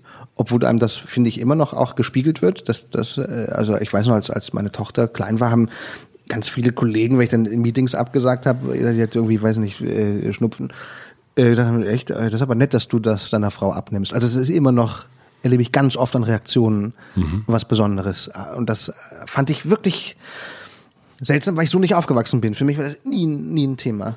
Auf der anderen Seite sind wir heute, glaube ich, viel äh, aufgeklärter, was so äh, Psychologie betrifft. Ne? Also dadurch, dass so viele heute auch in Psychotherapie gehen und das nichts ist, was irgendwie, was man geheim hält, mhm habe ich das Gefühl, dass wir im Gegensatz zu unseren Eltern mit so Sachen wie, was machen wir, wenn Kinder wütend werden oder wie gehen wir um mit äh, dem Thema, dürfen wir Fernsehen oder so, dass wir heute als Eltern eher in der Lage sind, auf Augenhöhe mit unseren Kindern zu kommunizieren. Es gibt ja auch heute noch Leute, die das total doof finden und sagen, äh, wie soll das denn gehen auf Augenhöhe? Die, ähm, die sind ja noch äh, so klein und dumm. Aber ich glaube, da ist eine andere Bereitschaft heute da als, als früher, äh, sich selbst auch zu reflektieren im Umgang mit dem Kind. Also früher war es immer, wir sind die Eltern, wir sagen, was du zu tun und zu lassen hast und wir sanktionieren auch und, und äh, wir, wir strafen auch. Und heute ist es ja eher, wenn das Kind wütend ist, dass man sich als Eltern überlegen soll, warum ist es, ist es gerade wütend, ähm, die Wut auch nicht sofort zu maßregeln, sondern sie erstmal passieren lassen. Und so, ich glaube, da sind wir heute viel, viel bewusster und machen ganz viel anders als, als unsere Eltern. Und das ist auch gut. Liest du dazu viel oder wie, wie machst du das? Ich habe immer das Gefühl, eigentlich, ich weiß immer alles und weiß gar nicht woher. Ich sag, man, man hat so viel, äh, wenn du Radio hörst oder das Thema ist so präsent, wie man, wie man Kinder ähm, erzieht. Man hat natürlich, wenn man Kinder hat, auch ein Ohr dafür, aber es ist, ich habe noch nie einen Erziehungsratgeber gelesen. Wahrscheinlich lese ich das immer in Frauenzeitschriften beim Arzt. Ich habe keine Ahnung, wo das, wo das herkommt. Und tauschst du dich mit anderen? Ja, ich glaube, das ist es. Aus? Ja, der Austausch mit anderen Müttern und Vätern. Also und da auch, also bei der Witz, das kennen wir so als äh, äh, Eltern, dass es da gern, naja, dass man auch, ähm, dass das Pro über Probleme reden, also wir mussten ganz oft den ersten Schritt machen. Also so an, wenn man sagt, okay, das wissen wir gerade überhaupt nicht, wie wir das hinkriegen sollen, weil das und das passiert. Und wenn man es dann tut, also äh, mein Sohn hat mich eine ganze Zeit lang immer gebissen, super brutal. Und, und, und äh, Wie alt war der da? Da war er drei. Okay. Und wohin? Äh, hier am Arm. Immer gebissen. Immer gebissen. Aus Spaß, aber lachend oder? Nee, schon auch, also sauer Wut, war. sauer, Ah, okay. beißen. Und ich hatte irgendwann die Situation, das, das weiß ich ja, da war ich in, in, in München, habe einen ganz alten Bekannten wieder getroffen und der hatte so einen blauen Fleck und sagte direkt hier, mein, mein Sohn hat mir da eine, eine gehauen. Und ich so, krass, ähm, äh, Wahnsinn und so. Und dann haben wir darüber gesprochen und dann erzählt er auch, dass, also dass er auch äh, krasse Wutattacken erfährt von, von, äh, von seinem Sohn. Und ich habe es dann auch erzählt. Und dann war das total heilsam, auch darüber Ja. zu reden. Und seitdem sind wir da auch als Familie viel, viel offener auch zu sagen, so das ist, kriegen wir gerade überhaupt nicht hin oder das passiert und so weiter und so fort. Ja. Und damit haben wir, so haben wir das hingekriegt und, und, und äh, es gibt ja auch diese ganze, da hatte ich auch irgendwann, ich weiß, also dieses Jahr, ach, schläft der immer noch bei euch im Bett? Und dann so, ja, äh, tut er. Und oh Gott, nee, da musst du auf jeden Fall was machen. Also wir haben das so gemacht, wir haben den dann so bei uns und dann und so und die Tür zu und dann auch zuhalten und so weiter und so fort und das da mal so. Und wir haben dann mit einer Familientherapeutin drüber gesprochen, die meinte, naja, was glauben Sie denn, was passiert, wenn er bei Ihnen im Bett schläft? Wissen wir nicht. Ja, nichts Schlimmes. Ja. Also es ist ja nicht, er wird ja nicht irgendwie ein Verrückter, weil er bei Ihnen im Bett schläft, sondern im Gegenteil, er wird irgendwann nicht mehr bei Ihnen im Bett schlafen und dann werden Sie das sehr traurig finden. Ja. Also freuen Sie sich doch. Ja. Und es war natürlich super, dass das jemand sagt, aber das ist also so diese, ähm, man weiß ja auch erstmal nicht, wie es richtig geht. Ja. Und äh, sagt aber, wenn man jemand fragt, und wie ist bei euch? Ja, ja. also kennst du das auch? Ja, das kenne ich. Ich kenne aber auch die Bereitschaft, äh, darüber zu reden. Und die, glaube ich, kannten unsere, also meine Eltern kannten das nicht.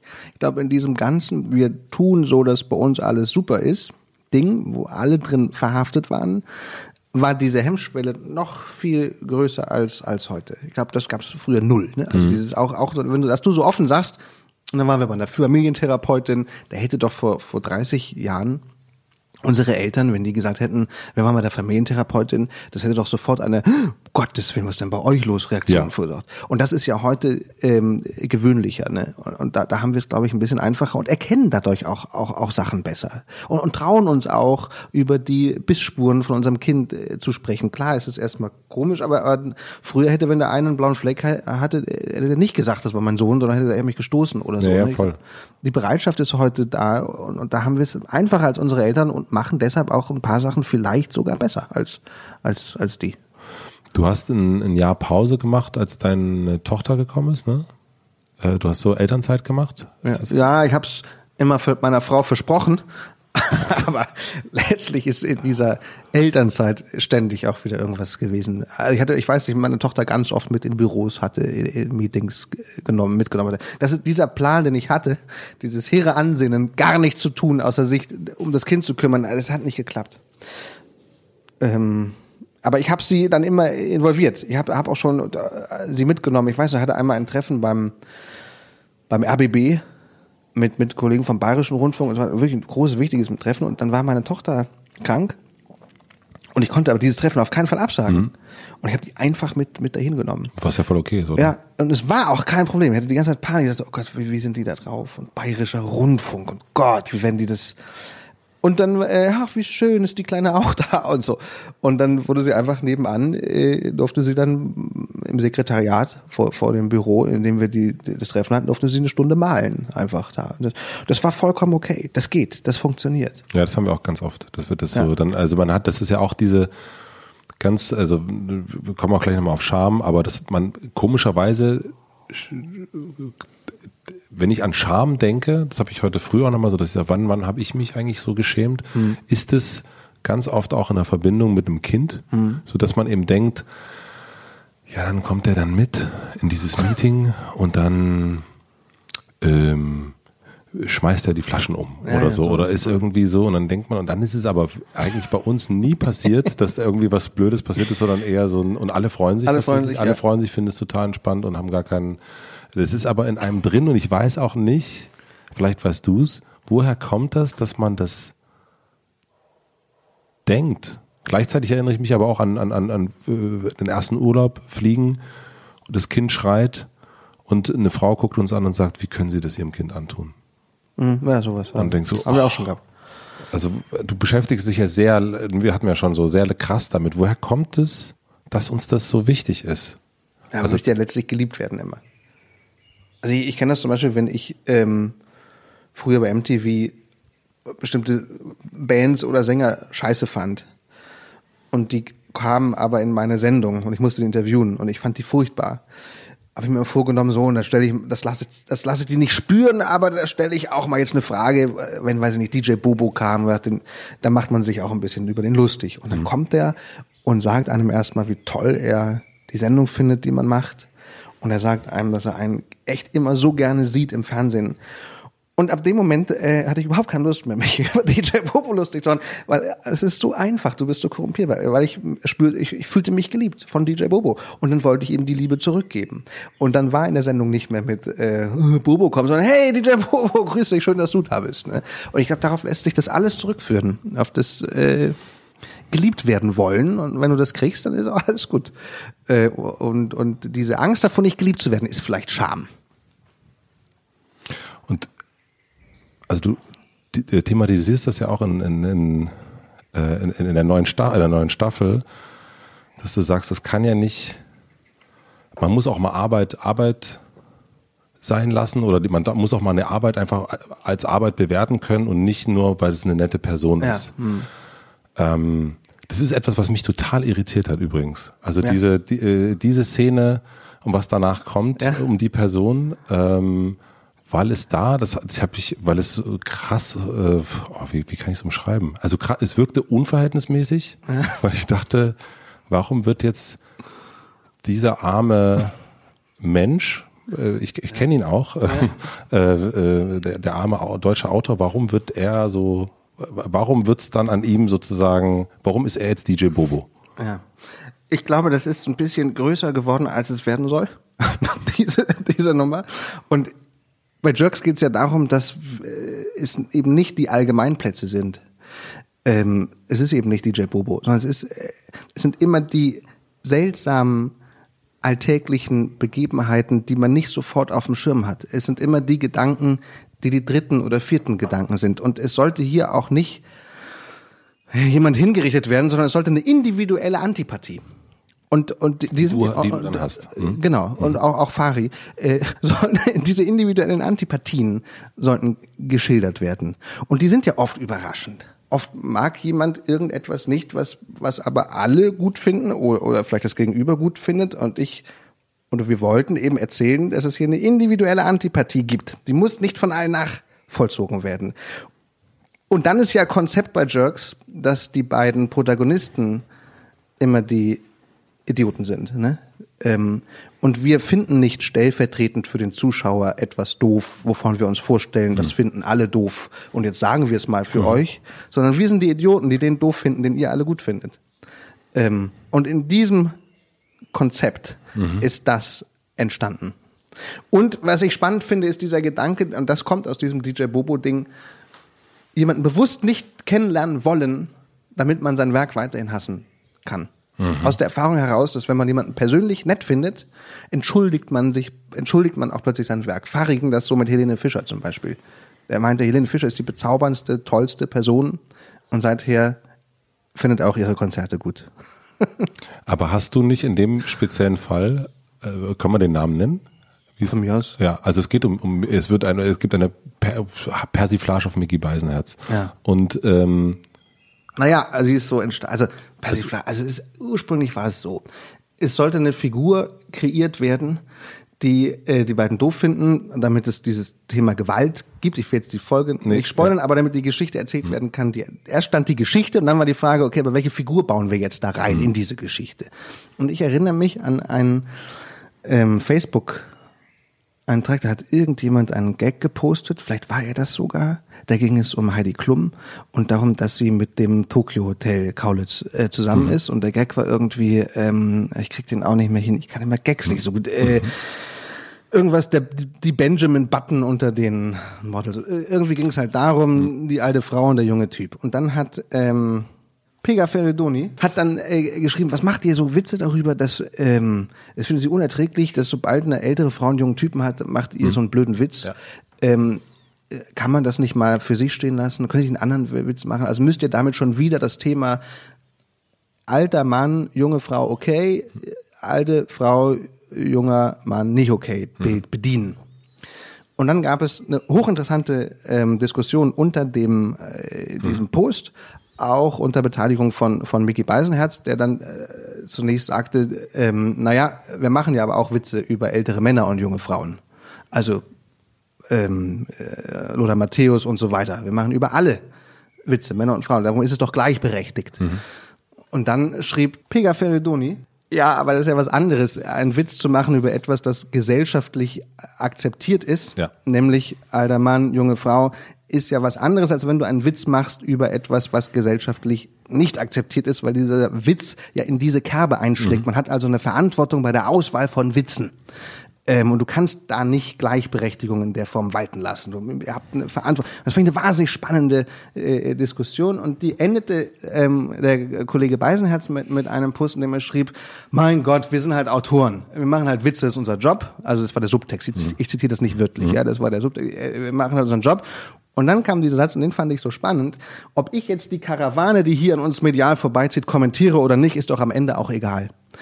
Und, ähm, und das fand ich so faszinierend, weil ich lange über diesen Satz nachdachte und mich fragte, was ist denn aber die, das Motiv für jemanden, diesen Job zu machen, also Dinge zu kommentieren, Witze zu erzählen, wenn er eigentlich äh, das Narrativ äh, bedient, es ist auch egal.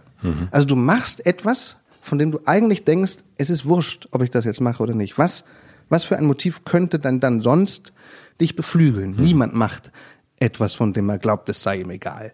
Aber wenn sozusagen die Sätze, die da stehen, wurscht sind, dann kann es doch jemandem, der die Sätze aber trotzdem dahin schreibt, als Motiv, darum gehen, sich selber ins Gespräch zu bringen. Das war dann so die Fantasie. Und so ist dann aus diesem Beisenherzen Satz, und da tut man ihm sicher Unrecht, wenn man ihn nur darauf reduziert, weil es war ein Facebook-Kommentar, den hat er irgendwann mal darunter geschrieben. Aber daraus ist diese Figur gewachsen, die sozusagen ähm, die Öffentlichkeit sucht, aus dem Anspruch heraus oder aus der Idee heraus berühmt werden zu wollen und wo aber egal ist, womit ich berühmt werde. Ich, ich mache Gags und die sind auch inhaltlich egal.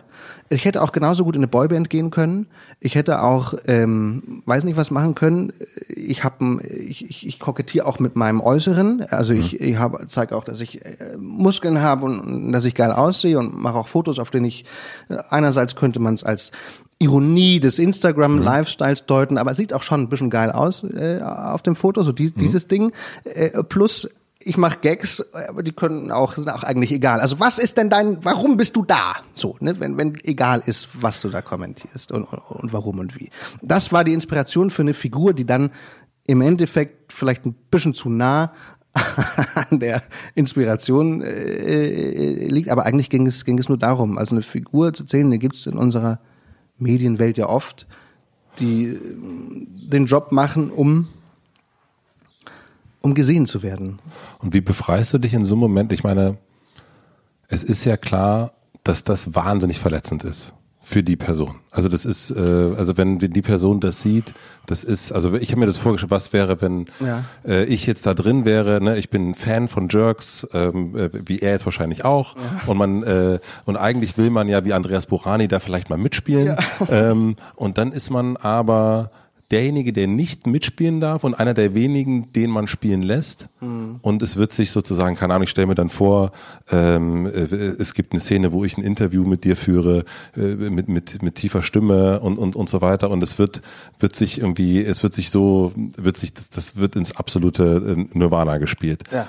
Und wie befreist du dich in dem Moment oder kannst du dich befreien von dem Gedanken, dass das, weil alle anderen spielen sich ja mhm dass ihn das nicht total verletzt. Mhm. Also einmal wollten wir ihn halt nicht äh, einladen, weil wir ähm, ihn halt nicht nett finden wollen. so nee, verstehe ich. So, und und, und, und ähm, diese Befreiung funktioniert äh, ich habe den ja gehört, der hat ja mit Oliver Polak so einen Podcast, mhm. du auch gehört hast, und da hat er das schon anklingen lassen, dass ihn das, also ich habe ihn darüber informiert, dass wir das äh, gemacht haben, weil ich irgendwann so ein Interview las von Max Giesinger, mhm. der als er in Böhmermanns äh, Eier aus Stahl-Rubrik vorkam, das nicht gesehen hatte und irgendwo anders war, äh, im Ausland und morgens plötzlich auf dem Handy lauter SMS hat auf den Stand, hey, nimm's Sorry. nicht so schwer und der musste erst mal rekapitulieren, was ist denn hier los? Und, und ich erachtete es ein, als ein Akt des von Freundlichkeit zu sagen, hey, da kommt bald was, wir haben da so eine Persiflage gemacht und so, einfach, dass man da schon mal drauf vorbereitet ist. Mhm. Hab dann aus dem Podcast erfahren, dass das aber uncool ist. Man soll, ähm, dann Oliver, verstehe ich auch, vielleicht war es auch uncool. Oliver Pollack nämlich sagte, äh, eigentlich hätte er von ausgerechnet Broder mal gelernt, dass wenn man jemanden doof findet und den verreist, dann sagt man ihm nicht Bescheid, dann findet man einfach doof, dann muss man den ignorieren. Mhm. Das scheint die Regel zu sein. Ähm, aber dieses sich davor schützen, dass einem das leid tut, wenn er verletzt ist, fällt mir hier eigentlich deshalb relativ einfach, weil das jemand ist, der die ganze Zeit austeilt. Also der, der die ganze Zeit auch andere verletzt, der davon lebt, Witze zu machen auf Kosten von anderen, mhm. der ähm, irgendwann habe ich einen, einen Instagram-Post äh, von ihm gesehen, wo er über Menschen, die in der Fußgängerzone in Köln oder in irgendeinem Einkaufszentrum einkaufen gehen, sagt, man wünscht sich, dass die einmal bei DSDS in Recall kommen und dann in die Karibik abgeschoben werden alle und nicht mehr wiederkommen und so. Während aber das ja ein Publikum ist, für das er im Dschungel permanent auch schreibt. Ne? Ich finde, dass der sich auch in dem Bereich bewegt von ähm, eine Meinung, einen Eindruck so klar und so unverblümt rauszuhauen, dass das andere auch verletzen kann. Und wenn du dich in dieses Spiel begibst und das tust, dann musst du auch, und das ist so eine einfache Formel, wer austeilen muss, auch reinstecken können, aber da ist ja was dran. Hm. Also das ist nicht einfach. Ich weiß noch, als ich meine erste MTV-Sendung unter Ulmen machte, wurde die total von Stefan Niggemeier zerrissen, aufs Übelste. Und ich war so verletzt und enttäuscht. Ich hatte in der Woche danach ein Interview mit Niggemeier und bin einfach nicht hingegangen, ohne abzusagen, weil ich den so gehasst habe. Und es war aber, da sprach ich dann lange mit einem, äh, meinem damals besten Freund und Kollegen äh, Jörg Dürnberger, ich bin mich immer noch befreundet mit drüber, der sagte, du kannst doch nicht eine Sendung bei MTV machen, dich da vorne hinstellen und die ganze Zeit erzählen, wen du alles scheiße findest und warum. Und wenn einer dich mal scheiße findet, dann bist du verletzt und heulst und, und winselst rum. Und das gilt, glaube ich, hier auch. Also mhm. ich glaube, wenn man sich, wenn man das macht und davon lebt und dauernd irgendwen in die Pfanne haut, dann musst du dich auch mal in die Pfanne hauen lassen. Haben haben wir erklärt. Sehr lustig, dass ähm, sowohl äh, Stefan Niggemeier als auch ähm, äh, Mickey Beisenherz in diesem Podcast immer wieder genannt werden. Also auch, also äh, Mickey auch schon mal zu Gast war. Und dass das so eine Rollen sind, die in irgendeiner Form den, den, äh, den, den, den Mensch, den Künstlermensch, den, den, den Schaffenden irgendwie berühren. Und dass diese Ähm, Atze Schröder hat zum Beispiel auch erzählt, dass äh, jemand wie Stefan Niggemeier seine, seine Karriere mit einer Kritik wirklich verändert hat. Indem er gesagt hat, Atze, Seine Karriere, Atzes seine, Karriere. Atze, der sagte, äh, äh, Niggemeier schrieb, Atze nervt. Mhm. Atze hat es dann an seinem einzig freien Tag seit Jahren gelesen und dachte so, ja stimmt, ich mache einfach zu viel, ich muss weniger machen. Mhm. Er hat recht. Und so ist diese, diese Kritik der Regisseur, die äh, Mutter der Lehrer und so weiter und so fort. Also so, ähm, also deswegen ist die dann doch auch irgendwie wichtig, dass es die gibt, weil die auch etwas verändert. Auf der anderen Seite lässt es einen auch nicht frei sein. Ähm, es ist so eine ganz komische, ähm, also so diese Reaktion auf die Arbeit, die man, die man so hat. Ähm, du schaffst dir das, also du schaffst dir auch deine Beurteilung, in denen du dich in andere Menschen versetzt und dadurch kriegst du eine Klarheit über deine eigene Arbeit und das sozusagen im Blick des anderen ent entsteht eine Beurteilung der eigenen Arbeit. Und das finde ich total faszinierend, dass wir da nicht, also so nicht davon wegkommen. Ja. Ich glaube, man kann aber davon wegkommen, dass es dich verletzt. Und zwar gibt es einen großartigen Satz von Sven Regner dazu. Ich kriege ihn nicht mehr wörtlich zusammen, aber der gesagt hat, äh, die Welt schuldet dir nichts und du ihr aber auch nicht. Und ähm, du darfst dich nicht über gute Kritiken freuen und dann musst du dich auch über schlechte nicht ärgern. Und das habe ich mir extrem zu Herzen genommen. Also das befolge ich und seither, oder, aber das, wenn man das wirklich durchdrungen hat, das nicht an sich ranzulassen. Also ich freue mich auch ehrlich gesagt nicht über Preise. Äh, Das ist mir, also habe ich hingekriegt, dass man sich darüber nicht, weil ich so denke, ja, jetzt haben wir die nächste Woche kriegt den irgendein anderer. Ich, ich freue mich auch nicht über Hymnen und ich ärgere mich auch nicht mehr über Kritiken. Also ich ähm, versuche das wirklich nüchtern, äh, wie du sagst, als äh, Feedback-Kiste, als interessante Äußerung über das Werk, das man da hingesetzt hat, zu verstehen. Auch, auch alle, die meckern und sagen, was sie scheiße finden, das verletzt mich nicht mehr. Das, ich finde das wirklich spannend und das kann einem auch helfen, weil man dann, also ganz oft ist negative, auch Pöbelkritik, wenn Leute auf YouTube irgendwas pöbeln unten. Hat das schon Einfluss auf, ähm, auf, auf die nächste Staffel? Weil manchmal steht da was in Pöbelsprache, was, wenn man jetzt den Gestus äh, dann mal rausnimmt, was stimmt. Ähm, und dann verbesserst du das das nächste Mal. Äh, Das hat ja auch Atze Schröder offenbar gemacht. Also auf dem Level, glaube ich, ist das, ist das toll. Man muss es irgendwie hinkriegen, sich nicht mehr an Hymnen äh, zu orientieren. Ähm, dann äh, kriegt Also man weder Hymnen noch, Ja. noch, noch äh, Ja. traurige Ja. äh, Moll-Songs. Das ist das, was ich immer alle, die ihre guten Kritiken auf Facebook posten oder die mit ihrem, Pra- wo ich denke, verstehe ich, aber ist dann nicht für euch so eine Kritik dann das Gleiche in, in umgekehrt? Also wer, wer, seinen, wer seinen Preis auf Facebook postet und seine gute Kritik abfeiert, der muss doch dann äquivalent dazu, wenn er komplett von Niggemeier oder sonst wem verrissen wird, in den Keller gehen und da weinen, was das postet man ja selten auf. Ja, oder tut, wahrscheinlich tut es nicht. Aber wenn man sich davon echt frei macht, aus diesem ganzen Zirkus sich, sich äh, rausnimmt und äh, eigentlich sollte man auch keine Preise annehmen, diesen ganzen Quatsch, dann glaube ich, ist man auch äh, gefeit davor, ähm, vor Trauer oder Depression zu zergehen, wenn mal einer sagt, ey, ich finde find, äh, find das scheiße, was du machst. Oder ich finde dich scheiße. Ich finde dazu sind wir Typen, die, die irgendwie unsere Mikros in die Hand nehmen oder uns vor die Kamera stellen, auch ein Stück weit da. Wir sind auch dazu da, dass da einer sitzt und sagt, boah, die Fresse, den Vogel kann ich. Ich weiß noch, wir hatten mal so ein, bei MTV so eine, ähm, so eine Zuschauerreaktionsbefragung. Also wurden Leute vor, vor, eine, vor meine Sendung gesetzt und die hatten so Rädchen in der Hand. Und immer wenn sie was gut fanden, drehten sie das Rädchen vor und wenn sie was scheiße fanden, drehten sie das Rädchen zurück. Und ich hatte damals eine Sendung, die war immer mit Musikvideos unterbrochen. Und immer sobald dann Britney Spears war, ging diese Kurve, man konnte auf so einem Kurvendiagramm sehen, wie viel Prozent das Rädchen nach vorne gedreht haben, wie viel nach hinten, ging die Kurve so hoch und sobald ich wieder ins Bild kam, wumm, ging diese Kurve runter in den Keller. Und hinterher wurden die befragt und ich konnte hinter einer verspiegelten Scheibe die alle sehen und konnte auch sehen, was die sagen. Krass. Ja, und dann sagt, sagt dann so, na, wenn ich den Typen sehe, ey, der geht mir das Messer in der Tasche auf und so. Und, äh, und du denkst, ja, krass, aber ich habe dann irgendwann kapiert und natürlich ist das verletzend, vor allem wenn du das wenn du noch jung bist und da so voll. neu mit zu tun hast. Aber ich habe irgendwann wirklich kapiert, dass, dass man ist auch dazu da. Die kennt dich ja nicht. Ich kenne auch Mickey Beisenherz nicht. Der muss ein unfassbar netter Mensch sein. Der muss unglaublich vereinnehmend sein, weil alle Leute, die ich kenne, den mögen. Äh, ich kenne ihn halt nicht. Ich kenne dieses Werk und das hat mich zu, äh, zu dieser Figur in Jerks inspiriert. So. Aber das ist ja, davon geht ja die Welt nicht unter. Auch nicht, auch nicht für Mickey Beisenherz. Das ist ein, mhm. er kann das äh, vergessen, er kann das als Mosaiksteinchen nehmen äh, äh in seiner Feedback-Wand. Eigentlich ist es, ist es äh, ähm, egal. Nicht im Sinne von, äh, es ist egal, was man so macht, aber ich glaube, man kann sich überlegen, welches Feedback man gelten lässt und welches nicht. Und ähm, auch wenn man ein negatives Feedback gelten lässt, äh, kann einem das ja auch, kann einem das ja auch konstruktiv weiterhelfen oder auch nicht. Wie weit bist du mit der Überwindung deiner eigenen Scham? Ich äh, ja nicht so weit. Ich schäme mich. Äh, ich schämte mich auch, als ich dieses Interview hörte mit Beisen oder diesen Podcast hörte mit Beisenherz und Pollack und der Beisenherz sagt, dass ihn das total trifft, dass er da persifliert wird. Und dann habe ich, oh, hab ich gedacht, war meine erste Reaktion war, ah. Aber ich hätte den liebsten angerufen und gesagt, ey, alles ist doch nicht so schlimm, komm, lass mal was trinken oder so. Ich habe mich total geschämt in dem Moment.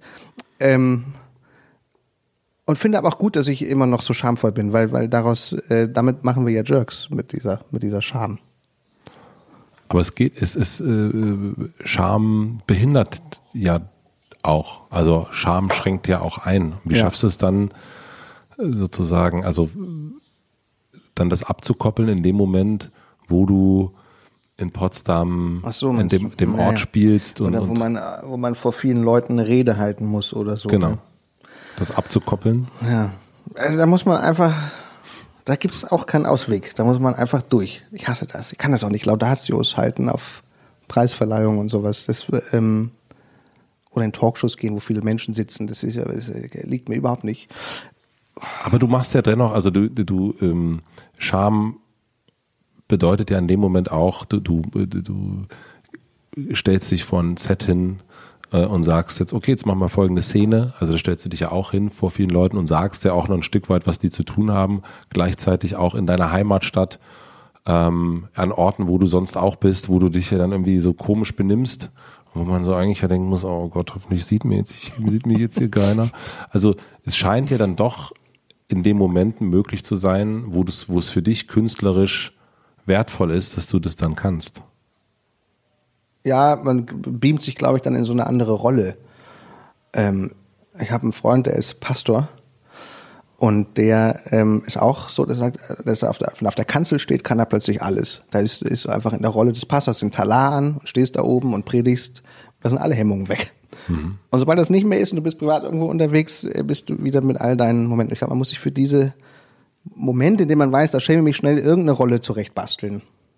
Oder, das habe ich auch gehört zu und habe nicht mehr richtig geschnallt von wem. Irgendeiner hat mal gesagt, das fand ich ganz toll.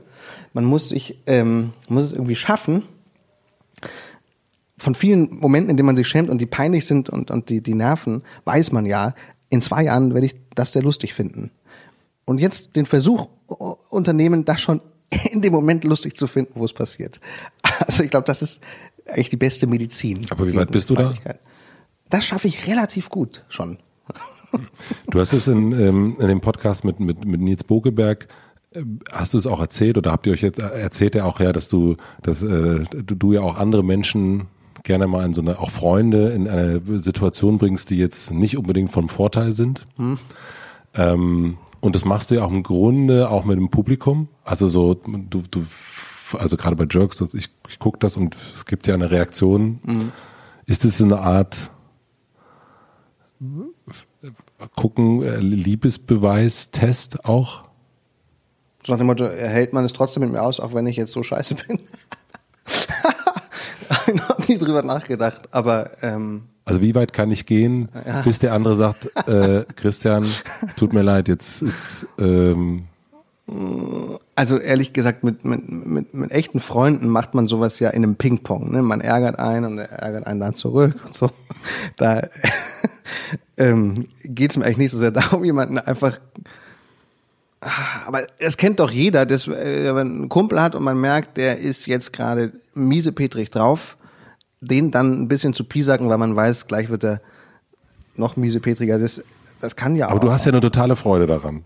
Also du liebst das ja auch offensichtlich. Also das ist ja auch dein Thema seit, also, ne, das ist ja so diesen, mhm.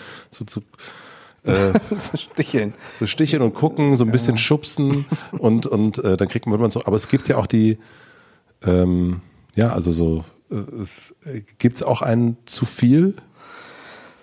Ähm, ja, ja äh, bestimmt. Ich, ich, also im, im ähm, äh, Kunstkontext nicht, also Kunst ist ein, ein viel zu großes Wort dafür, aber wenn man jetzt was wie mein neuer Freund macht, gibt es kein zu viel. Das ist ja der Spaß, dass das immer, immer weitergeht. Im Zwischenmenschlichen gibt es natürlich ein, ein zu viel. Also klar, wenn einer irgendwann sagt, nein, ich bin gerade echt nicht so drauf, hör mal auf, dann macht man natürlich nicht weiter. Gibt's also einerseits gibt's Codewörter bei dir? ja, ich hatte tatsächlich mal mit einem Kameramann Codewörter. Wörter. Ähm, ich weiß nicht mehr, wie, sie, wie, es, wie es hieß. Aber der hatte irgendwann, wir haben auch, auch so, ein, so, ein, so, eine, so ein komisches Miteinander entwickelt, dass wir uns gegenseitig so hochnahmen ständig. Irgendwann ging es um Kinder. Und dann sagte er so, Kinder sind tabu. Ich weiß auch nicht mehr, wie das war. Irgendwas ähm, und, und, dann haben wir so ein Codewort vereinbart. Mhm. Es gibt, gibt manchmal, äh, ich weiß aber nicht mehr, wie es ging. Aber es ist das einzige Mal. Ich war aber immer beleidigt, wenn er das Codewort nannte. Weil ich finde, diese, ich erlebe das dann auch als Zurückweisung. Also wenn man, wenn man mit jemandem in diesen, in dieses Ping-Pong tritt, des sich gegenseitig Hochnehmens und dann sagt einer, nee, ähm, hat man das Gefühl, der will nicht mehr mit dir spielen, so, ne? Das äh, klingt ein Liebesbeweis, ja. Im Grunde, ja, vielleicht ist es das. und, ähm, kann man dir vertrauen? Dass wenn ich, also wenn man ein Codewort mit mir vereinbart hat und das Codewort fällt, dann kann man mir vertrauen, dass ich dann auch ähm, zwar sehr beleidigt und, und, und getroffen, aber dann auch aufhöre. Ja. Aber wenn ich jetzt dir was, also als, äh, als Freund, Freundin ja. wirklich was erzähle, und es gibt irgendwann eine Situation, die sich und das erzählt, also im Vertrauen erzähle und es ist eine es ist etwas, was mich sehr bewegt. Was denn?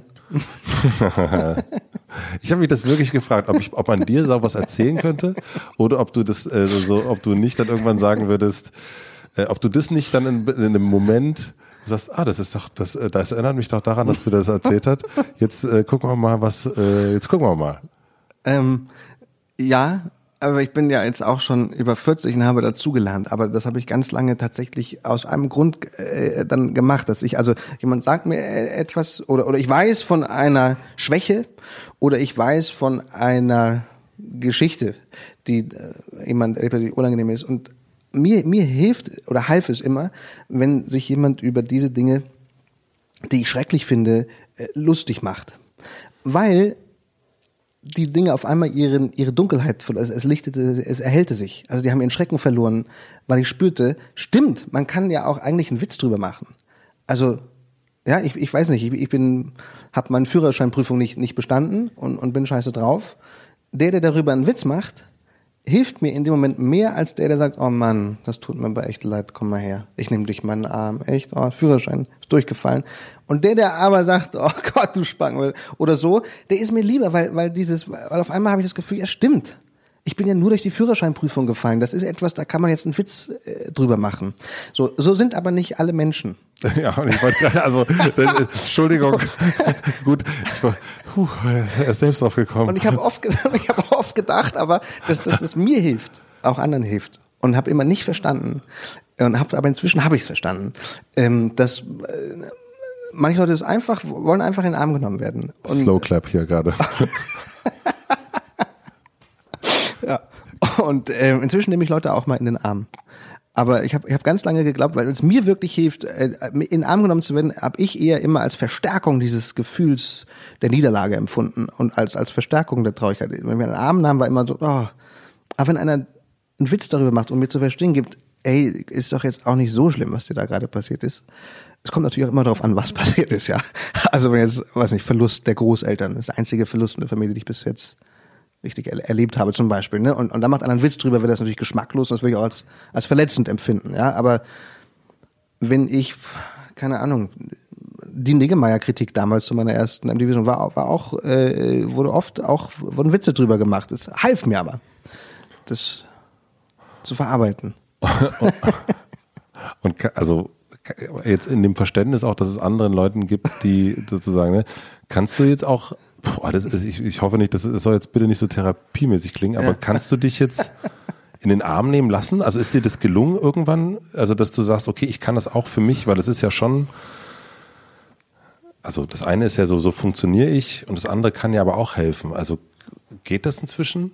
Ja. Nee, doch. Also ja. ich kann mich auch in den Arm nehmen lassen. Es kommt wirklich darauf an, was, was, was passiert ist. Also ich sag mal, wenn meine Eltern sterben würden, dann würde ich mich freuen. Meine Frau nähme mich in den Arm und machte keinen Witz darüber. Ja, so. Aber wenn jetzt irgendwas anderes äh, passiert, was ich nur so, was auch schlimm ist, ja, das ist schwierig. Wie, wie, wie, man müsste eigentlich so einen Katalog erstellen. Welche Situation ist es denn wert? Da fällt mir jetzt auch, auch, auch spontan nichts ein. Aber ich, ich glaube, grundsätzlich hilft es mir, wenn man über das Missgeschick oder die traurige Begebenheit lacht. Das hat Ricky Gervais mal, mal erzählt, ähm, eine spannende Anekdote von der Beerdigung seines, seiner Mutter, glaube ich, an der er und sein Bruder sehr hingen. Und die haben die ganze Beerdigung über sich, sich lustig gemacht über den, nee, sie haben dem, genau, sie haben dem Pfarrer eine Rede geschrieben.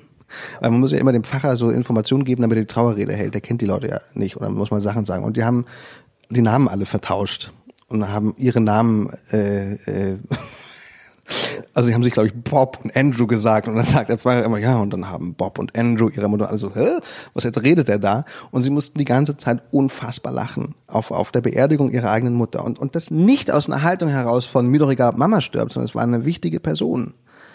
Aber, und das konnte ich so gut nachvollziehen, diese, ähm, dieses Lachen auf der Beerdigung war, äh, beschrieb Ricky Gervais, war, war der größte Trost äh, für ihn, mhm. um, um mit diesem Schmerz umzugehen. Und ehrlich gesagt, ich ver verstehe das. Ähm, du würdest jetzt wahrscheinlich sagen, naja, aber ist doch, soll man nicht erstmal weinen und, und, und nee, nee. weinen, was ich auch verstehe, aber ich konnte das auch nachvollziehen, dass man etwas, was, was dich betrübt, dass man dem die Medizin des, des Lachens gleich anbeistellt. Ja, ich hatte das mit, mit, mit einem Freund, da ist der Vater gestorben und wir saßen und er hat äh, Asche für zu Hause bekommen. Ja. Und dann sind wir zum Bestatter gefahren und er kam wieder raus und hatte so eine Bordeauxfarbene, als wäre er so beim, bei der Kosmetik gewesen, kam er mit dieser Tasche zurück und, und, und da war dann, da war dann die Asche seines Vaters drin. Mhm. In so einer fast schon stylischen Dose. ja. Die wie so, also und wir, das war so, wir, du hast, wir, wir konnten nicht mehr vor Lachen, weil es so absurd war, dass ein Mann, der ähm, eine Familie, ein, ein Haus, ja. Äh, Firma, alles mögliche. Und am Ende ist das so eine, so eine, so eine, so eine Douglas-Tasche ja. und, und da ist jetzt das, that, that's it. Mhm. Und wie, äh, was man dann so manchmal alles anstellt mit dem Leben, mhm. am Ende ist es halt so eine Douglas-Tasche, ja. ja, und, und, und wie so eine, so eine, so eine, so, ein, so ein bisschen, so ein bisschen Asche, so. Ja. Und das fand ich schon, äh, und da mussten wir auch, also weil es so absurd war, das war auch super befreiend, mhm. dass man in dem Moment dann eben nicht aber es ist, das geht eigentlich ja nur in einer tiefen freundschaftlichen Verbindung, ja. dass man dann weiß, ja. das ist jetzt der richtige Moment. Ja. Ich glaube, das ist auch das, was ich so im Laufe der Zeit gelernt habe. Ne? Das ist eben, muss eben dann auch das mit demjenigen machen, der das auch wie ich äh, zu schätzen weiß hm. oder der, es äh, okay findet oder, oder als, als sogar als Trost wahrnimmt. Und das ist, finde ich, dann schon auch also diese, das ist für mich so der größere Liebesbeweis eigentlich dann. Also so zu wissen, man kann jetzt in dieser, also man ja. schafft, man weiß dann genau, das ist jetzt, jetzt geht's. Ja. Jetzt, äh, ja. Äh, jetzt, äh, da gibt's auch gar, da muss man nicht danach sagen, oh ja gut, wir sind zu weit gegangen, sondern es ist im Flow, es ist der Rhythmus wahrscheinlich, dieser mhm. Freundschaftsrhythmus. Stimmt. Mein Sohn hat mir irgendwann gesagt, Papa sei nicht so ironisch. Mhm.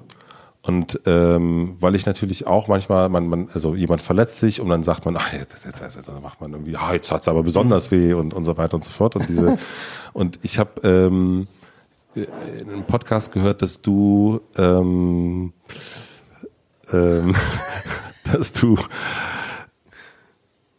äh, dass du das, dass du als von deiner Tante das Buch der kleine Zyniker geschenkt bekommen hast. Und ich habe mich gefragt, wie du das, also wie ist das in einem Familienzusammenleben? Also ich muss mich jetzt tatsächlich auch, ich merke dann, okay, das, das, er versteht das auch noch nicht, dass ich mich dann als, mhm. als Papa darüber lustig mache oder, oder so. Der will sich, will ernst genommen werden in seinem mhm. Schmerz oder so, und so weiter und so fort. Wie machst du das in, in der Kindersituation, in dem äh, Vater sein das, äh, nicht rein zu verfallen, zu sagen, ja, Indianer spüren keinen Schmerz, sondern das auch ernst zu nehmen, wie, wie, oder versuchst du da eher zu sagen, ja komm, die Hornhaut ist nicht unwichtig? Nee, ich bin komischerweise mit den Kindern, äh, funktioniert das nochmal ganz anders. Also da bin ich der, der diesen Schmerz sehr ernst nimmt. Weil ich das früher auch immer gehasst habe, wenn du als Kind äh, dir wehgetan hast, gar nicht im Sinne von sich drüber lustig machen, aber dieser Satz, ach so doll war es doch nicht.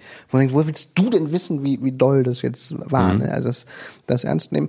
Ähm, Humor aber haben meine beiden Kinder äh, automatisch entwickelt, äh, auch Ironie, also meine Tochter findet Ironie unfassbar spannend. Also die Umkehrung von, von dem, was man, was man meint, ins, in, ins Gegenteil, das ist für sie so eine Art ähm, äh, Spiel, das spielt die andauernd. Ne? Also äh, immer was ironisch sagen. Alles umdrehen ins Gegenteil ist, äh, also findet sie total spannend. Also ähm, sie kann damit umgehen sozusagen. Kann damit total umgehen, mhm. ja. Aber ich bin jetzt auch wirklich äh, den Kindern gegenüber niemand, der jetzt der sie verarscht. Also, dass ich jetzt meine, meine Kinder hochnehmen würde oder, oder, mhm. oder, oder einen Witz machen würde über, über ein, ein, ein, ein Leid. Da, äh, das Gott sei Dank ist das nicht, ist das noch nicht passiert. Du hast über Jerks gesagt, dass es für dich eine Art Therapie war. Ja, aber ich glaube, das war mehr so gesagt. Ne? Das, nicht ja, das hörte, hörte sich sehr groß an. Ja, ja. Und deswegen war ich so, aber okay. Nö, das ist es nicht wirklich. Also das hat nichts verändert. ähm, kann, zeigst du dich verletzlich? Ja, inzwischen kann ich das. Weil du weißt, ja. dass das auch heilsam ist gegen Scham? Ja, einerseits das und andererseits glaube ich, dass ähm, es immer ganz gut ist, wenn, wenn dein Gegenüber dich einschätzen kann und weiß. Ich habe lange gedacht, man muss eigentlich so uneinschätzbar wie möglich äh, sein, dann ist man auch gefeit vor äh, äh, Schlägen oder vor, vor Schmerzen. Aber das Gegenteil ist der Fall, ne? Ich glaube, man muss, das ist auch Fari, ein, ein wirklich ein Lehrmeister, ne? Fari ist, ist ein, ein offenes Buch, der ohne, dass es unangenehm würde, weil das ist ja auch oft die Angst, ne, seine Verletzlichkeit zu zeigen. Und man denkt, also schäme ich mich, jetzt habe ich eine weiche Seite gezeigt. Und Fari ist da beispielhaft, weil der das auf so eine souveräne und ähm, würdevolle Art tut, all seine Schwächen offen, offen zu legen, das, äh, da ist er mir echt ein Vorbild. Ne? Das ähm, ist so entwaffnend und so heilsam, dass alle am Tisch wissen, wie es dem gerade geht. Ja, und, und, alle können auch alles einschätzen, deshalb, was er gerade tut und sagt. Das hilft. Ne? Das, ähm, wenn man das kann, äh, ist das ein, ein guter Schutz vor, vor, vor allem. Ne? Also es hilft, hilft der Kommunikation mit anderen, weil die, die checken dich. Es hilft auch davor, falsch verstanden zu werden. Kannst du dich an eine Situation erinnern, wo dir das wirklich geholfen hat, wo du gemerkt hast, okay, hier habe ich genau, hier hätte ich sonst vielleicht anders entschieden und habe ich mich äh, hingesetzt und gesagt oder hingestellt und gesagt, oh. Weiß ich nicht mehr. Ich bin aber irgendwann dazu übergegangen, Lampenfieber zu thematisieren. Also ich habe hab Lampenfieber, wenn ich öffentlich auftreten muss und habe immer gedacht, das sei ein Zeichen von mangelnder Souveränität. Und äh, bin jetzt dazu übergegangen, das einfach zu sagen, Leute, ich bin so aufgeregt gerade, ich, ich scheiße mir gleich echt in die Hose. Und schon ähm, hilft das, ne? weil man das Gefühl hat, ich habe es jetzt gesagt, ich, ich, ich kann nicht mehr enttarnt werden oder ertappt werden als der, der hier auf souverän macht, aber eigentlich vor Lampenfieber hat, sondern ich sage gleich, nee, ich habe hab Lampenfieber gerade, ich bin, bin echt aufgeregt gerade und dann ist das schon mal weg, ne? Dann musst du nicht mehr so spielen, als wärst du gerade der äh, coole Entertainer. Und würde dir dann helfen, wenn ich, wenn ich dann einen Pupswitz mache? Einfach so ein Pupswitz? Oder? Einfach so vollkommen, äh, äh, du, äh, du sagst, du hast eine goldene Kamera, sagst jetzt, wir stehen hinter der Bühne und du sagst, boah, ich bin so aufgeregt, das ist wahnsinnig, ich schlafe seit drei Tagen nicht und, und ich erzähle dir irgendwie total den absolut, ich, ich entgegne was komplett eigene, anderes, machen, oder sagen, die zieh mal hier in meinem Finger. Ich weiß nicht, ob mir das helfen würde bei irgendwas, aber ich würde es, ich würde es, glaube ich, sehr, sehr interessant finden. Ja. Ah. Ich glaube, es wäre, ich, ich überlege das ja auch, es gibt ja so in, in der ähm, so Tests, ne, wie man sich so, dass man sich selber besser einschätzen kann, aber auch das Gegenüber mhm. und aber auch so, ob es nicht sowas, also so Anleitung für einen selber, die man auch den anderen gibt. Also so Manuals. Aber würde natürlich auch ganz viel Spaß und und und, und Total, ja. Wo, woher schöpfst du deine größte Kreativität abseits von Facebook-Kommentarspalten? ähm, äh, Aus, aus allem. Also wir haben äh, eigentlich aus jedem Moment. Was war denn neulich noch? Ach so. Leander Hausmann hat mich eingeladen zu einer Leander Hausmann Retrospektive. Ich trinke einen ganz schlu kleinen Schluck, wir haben ja nichts mehr zu trinken Ja, von deinem Wasser. gerne. Ähm, ich wusste jetzt noch, was da drin war. ähm, aber ich teile das gern. Äh, Leander Hausmann hat mich eingeladen zu, zu, einer, zu der großen Leander Hausmann Retrospektive. Und gesagt, dass es, also, es werden alle Leander Hausmann Filme äh, gezeigt im, im Kino.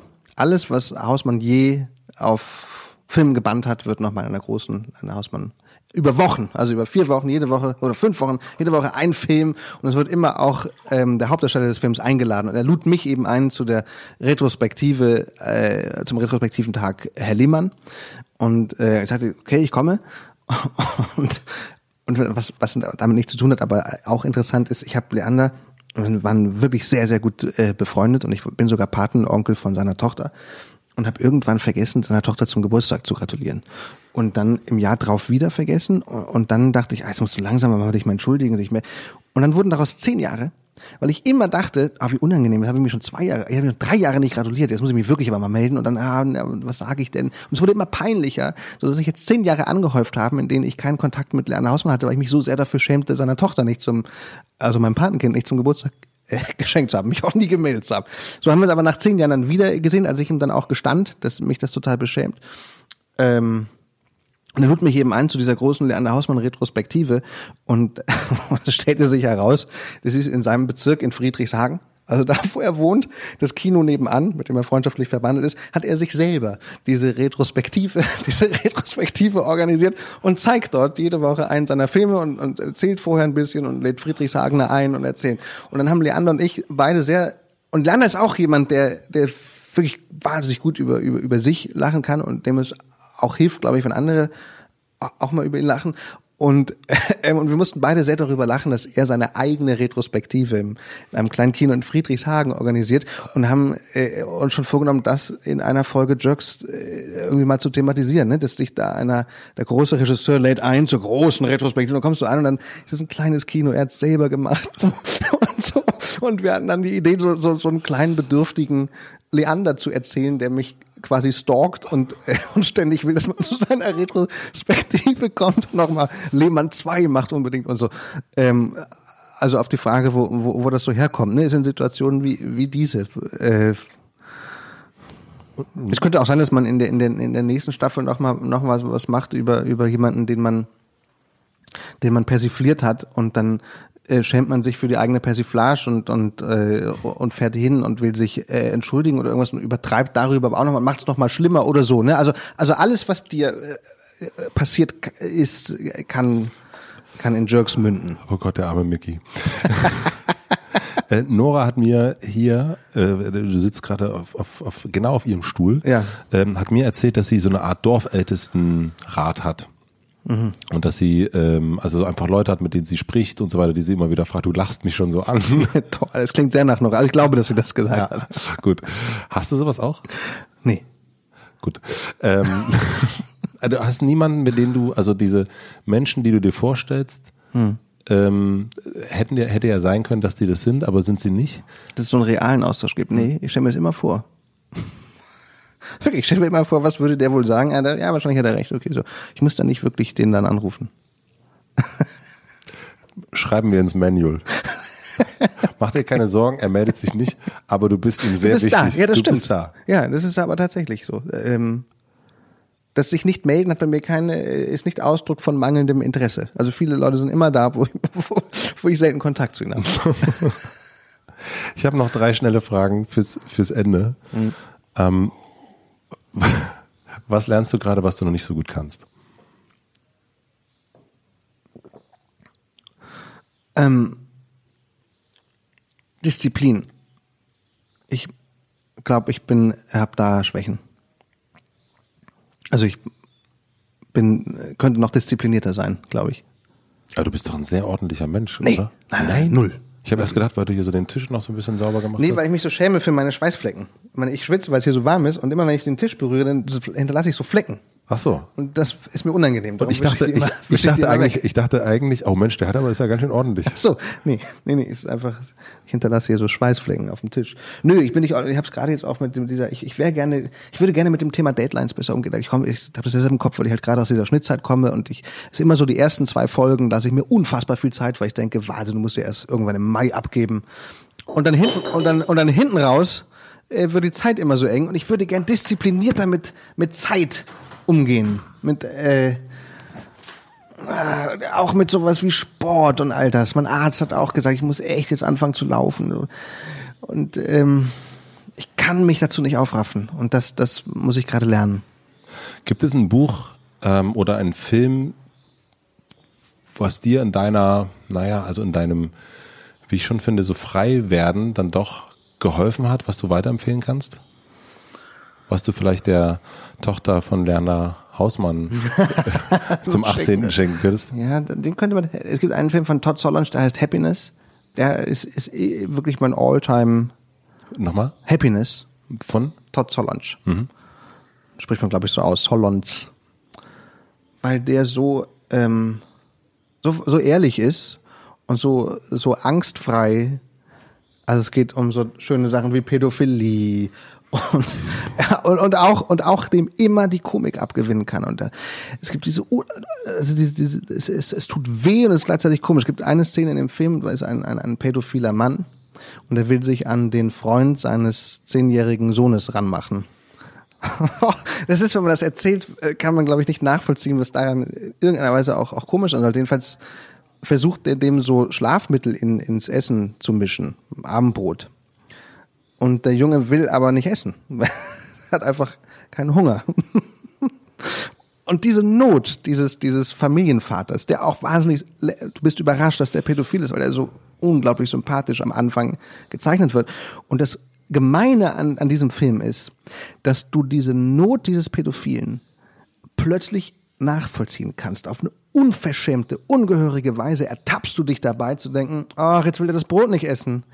Oh Mann, der Arme. So. Und, und, du, und du hasst dich dafür, dass du dem auf den Leim gegangen bist. Und, und natürlich denkst du, na Gott sei Dank hat er das Brot nicht, nicht gegessen. Und du, du gehst hier gerade mit einem Pädophilen mit. Bist, so, dass das ein Film schafft. Es gibt auch ein paar Stellen in Breaking Bad, wo, wo, wo ich auch so fasziniert bin davon, dass du da stehst und denkst, knall ihn ab! Du denkst, Gottes Willen, du kannst doch nicht jetzt wirklich wollen. Und dass Filme diese Unverschämtheit, ähm, dieses Potenzial haben, dich auf so eine unverschämte Weise zu einem bösen Menschen zu machen und sei es nur für ein paar Sekunden, das finde ich, äh, finde ich, finde ich wirklich faszinierend und, und beeindruckend. Das, das passiert bei, bei Happiness und ähm, rein erzählerisch zur Zeit. Ich habe gerade die zweite Staffel Fleabag gesehen, ähm, die ich einfach erzählerisch äh, fantastisch finde, weil es einfach so eine unaufgeregte Comedy ist, die mir nicht ständig die Gags serviert, sondern das wahnsinnig beiläufig erzählt. Und liest du? Viel zu wenig. Was ist ein Buch, was du verschenkst? Ich verschenke nie Bücher. Ich verschenke, ähm, was verschenke ich denn? Das ist eine gute Frage. Äh, Blumen. Ich schenke eigentlich meistens Blumen. Ähm, ich finde, dass Johanna Adoyan, also ich bestelle mir viele Bücher. Ich äh, habe ganz viele Bücher zu Hause, die ich noch nicht, nicht gelesen habe. Ähm, und ich finde, dass die Instagram-Seite von Johanna Adoyan so toll ist. Kennst du die? Die empfiehlt immer, also sie postet immer Bücher und, und schreibt dazu so, ähm, so kleine Feuilletonstücke zu dem Buch, warum dieses Buch jetzt so toll ist. Und ich habe mir schon drei Bücher gekauft, die Johanna Adoyan auf ihrer Instagram-Seite empfiehlt. Natürlich kein einziges angefangen. Ähm, Aber es sieht schön aus im Set. ja, und ich will das auch. Ich habe ja, ist ja wirklich so, dass ich in dieser Schnittzeit äh, ist ja wirklich so, da so eintauche und nichts anderes äh, mache. Und jetzt freue ich mich auch mal wieder ein Buch zu lesen. Die letzte Frage. Ich habe eine große Plakatwand am Alexanderplatz. in- Imagination. Ach so, ich dachte, das ist wirklich. Äh, und du guckst mich gerade an. Echt?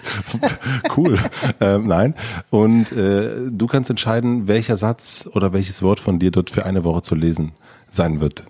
Was wär's? Es darf keine Werbung sein. Wie? Es muss aber von mir sein, das Wort. Oder, der Satz, und es kann auch ein Zitat sein. Ich würde das umhängen. Dieses, dieses gibt dieses Zitat von. Es ist so schrecklich. Das, also von dem Mann, der auch, äh, wie heißt er? Also es gibt ein, in Mitte hängt doch dieses Emaille-Schild, wo drauf steht, der Tod ist eine Unverschämtheit und er gehört verboten. So in der Art, ne?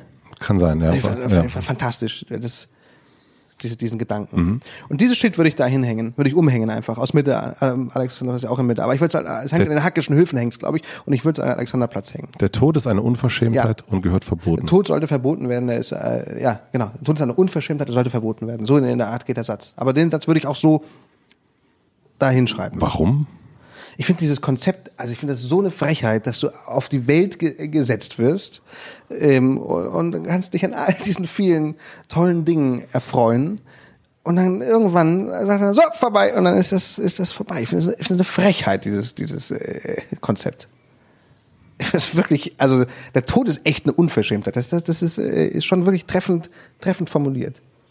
Ja. Und einem auch, auch überhaupt einen hier hinzusetzen und, und einem nichts zu erklären. Also nicht sagen, warum, was sind wir denn jetzt hier? Sagt doch mal einer irgendwas. Das sagt einem ja keiner Bescheid. Warum, Warum man- eigentlich hier ist. Was, was das alles soll. Das ist, das, ist, das ist eine Frechheit eigentlich. Was glaubst du, warum du hier bist? Ja, eben. Das, ich weiß es wirklich nicht. Und, aber Was ich glaubst du aber?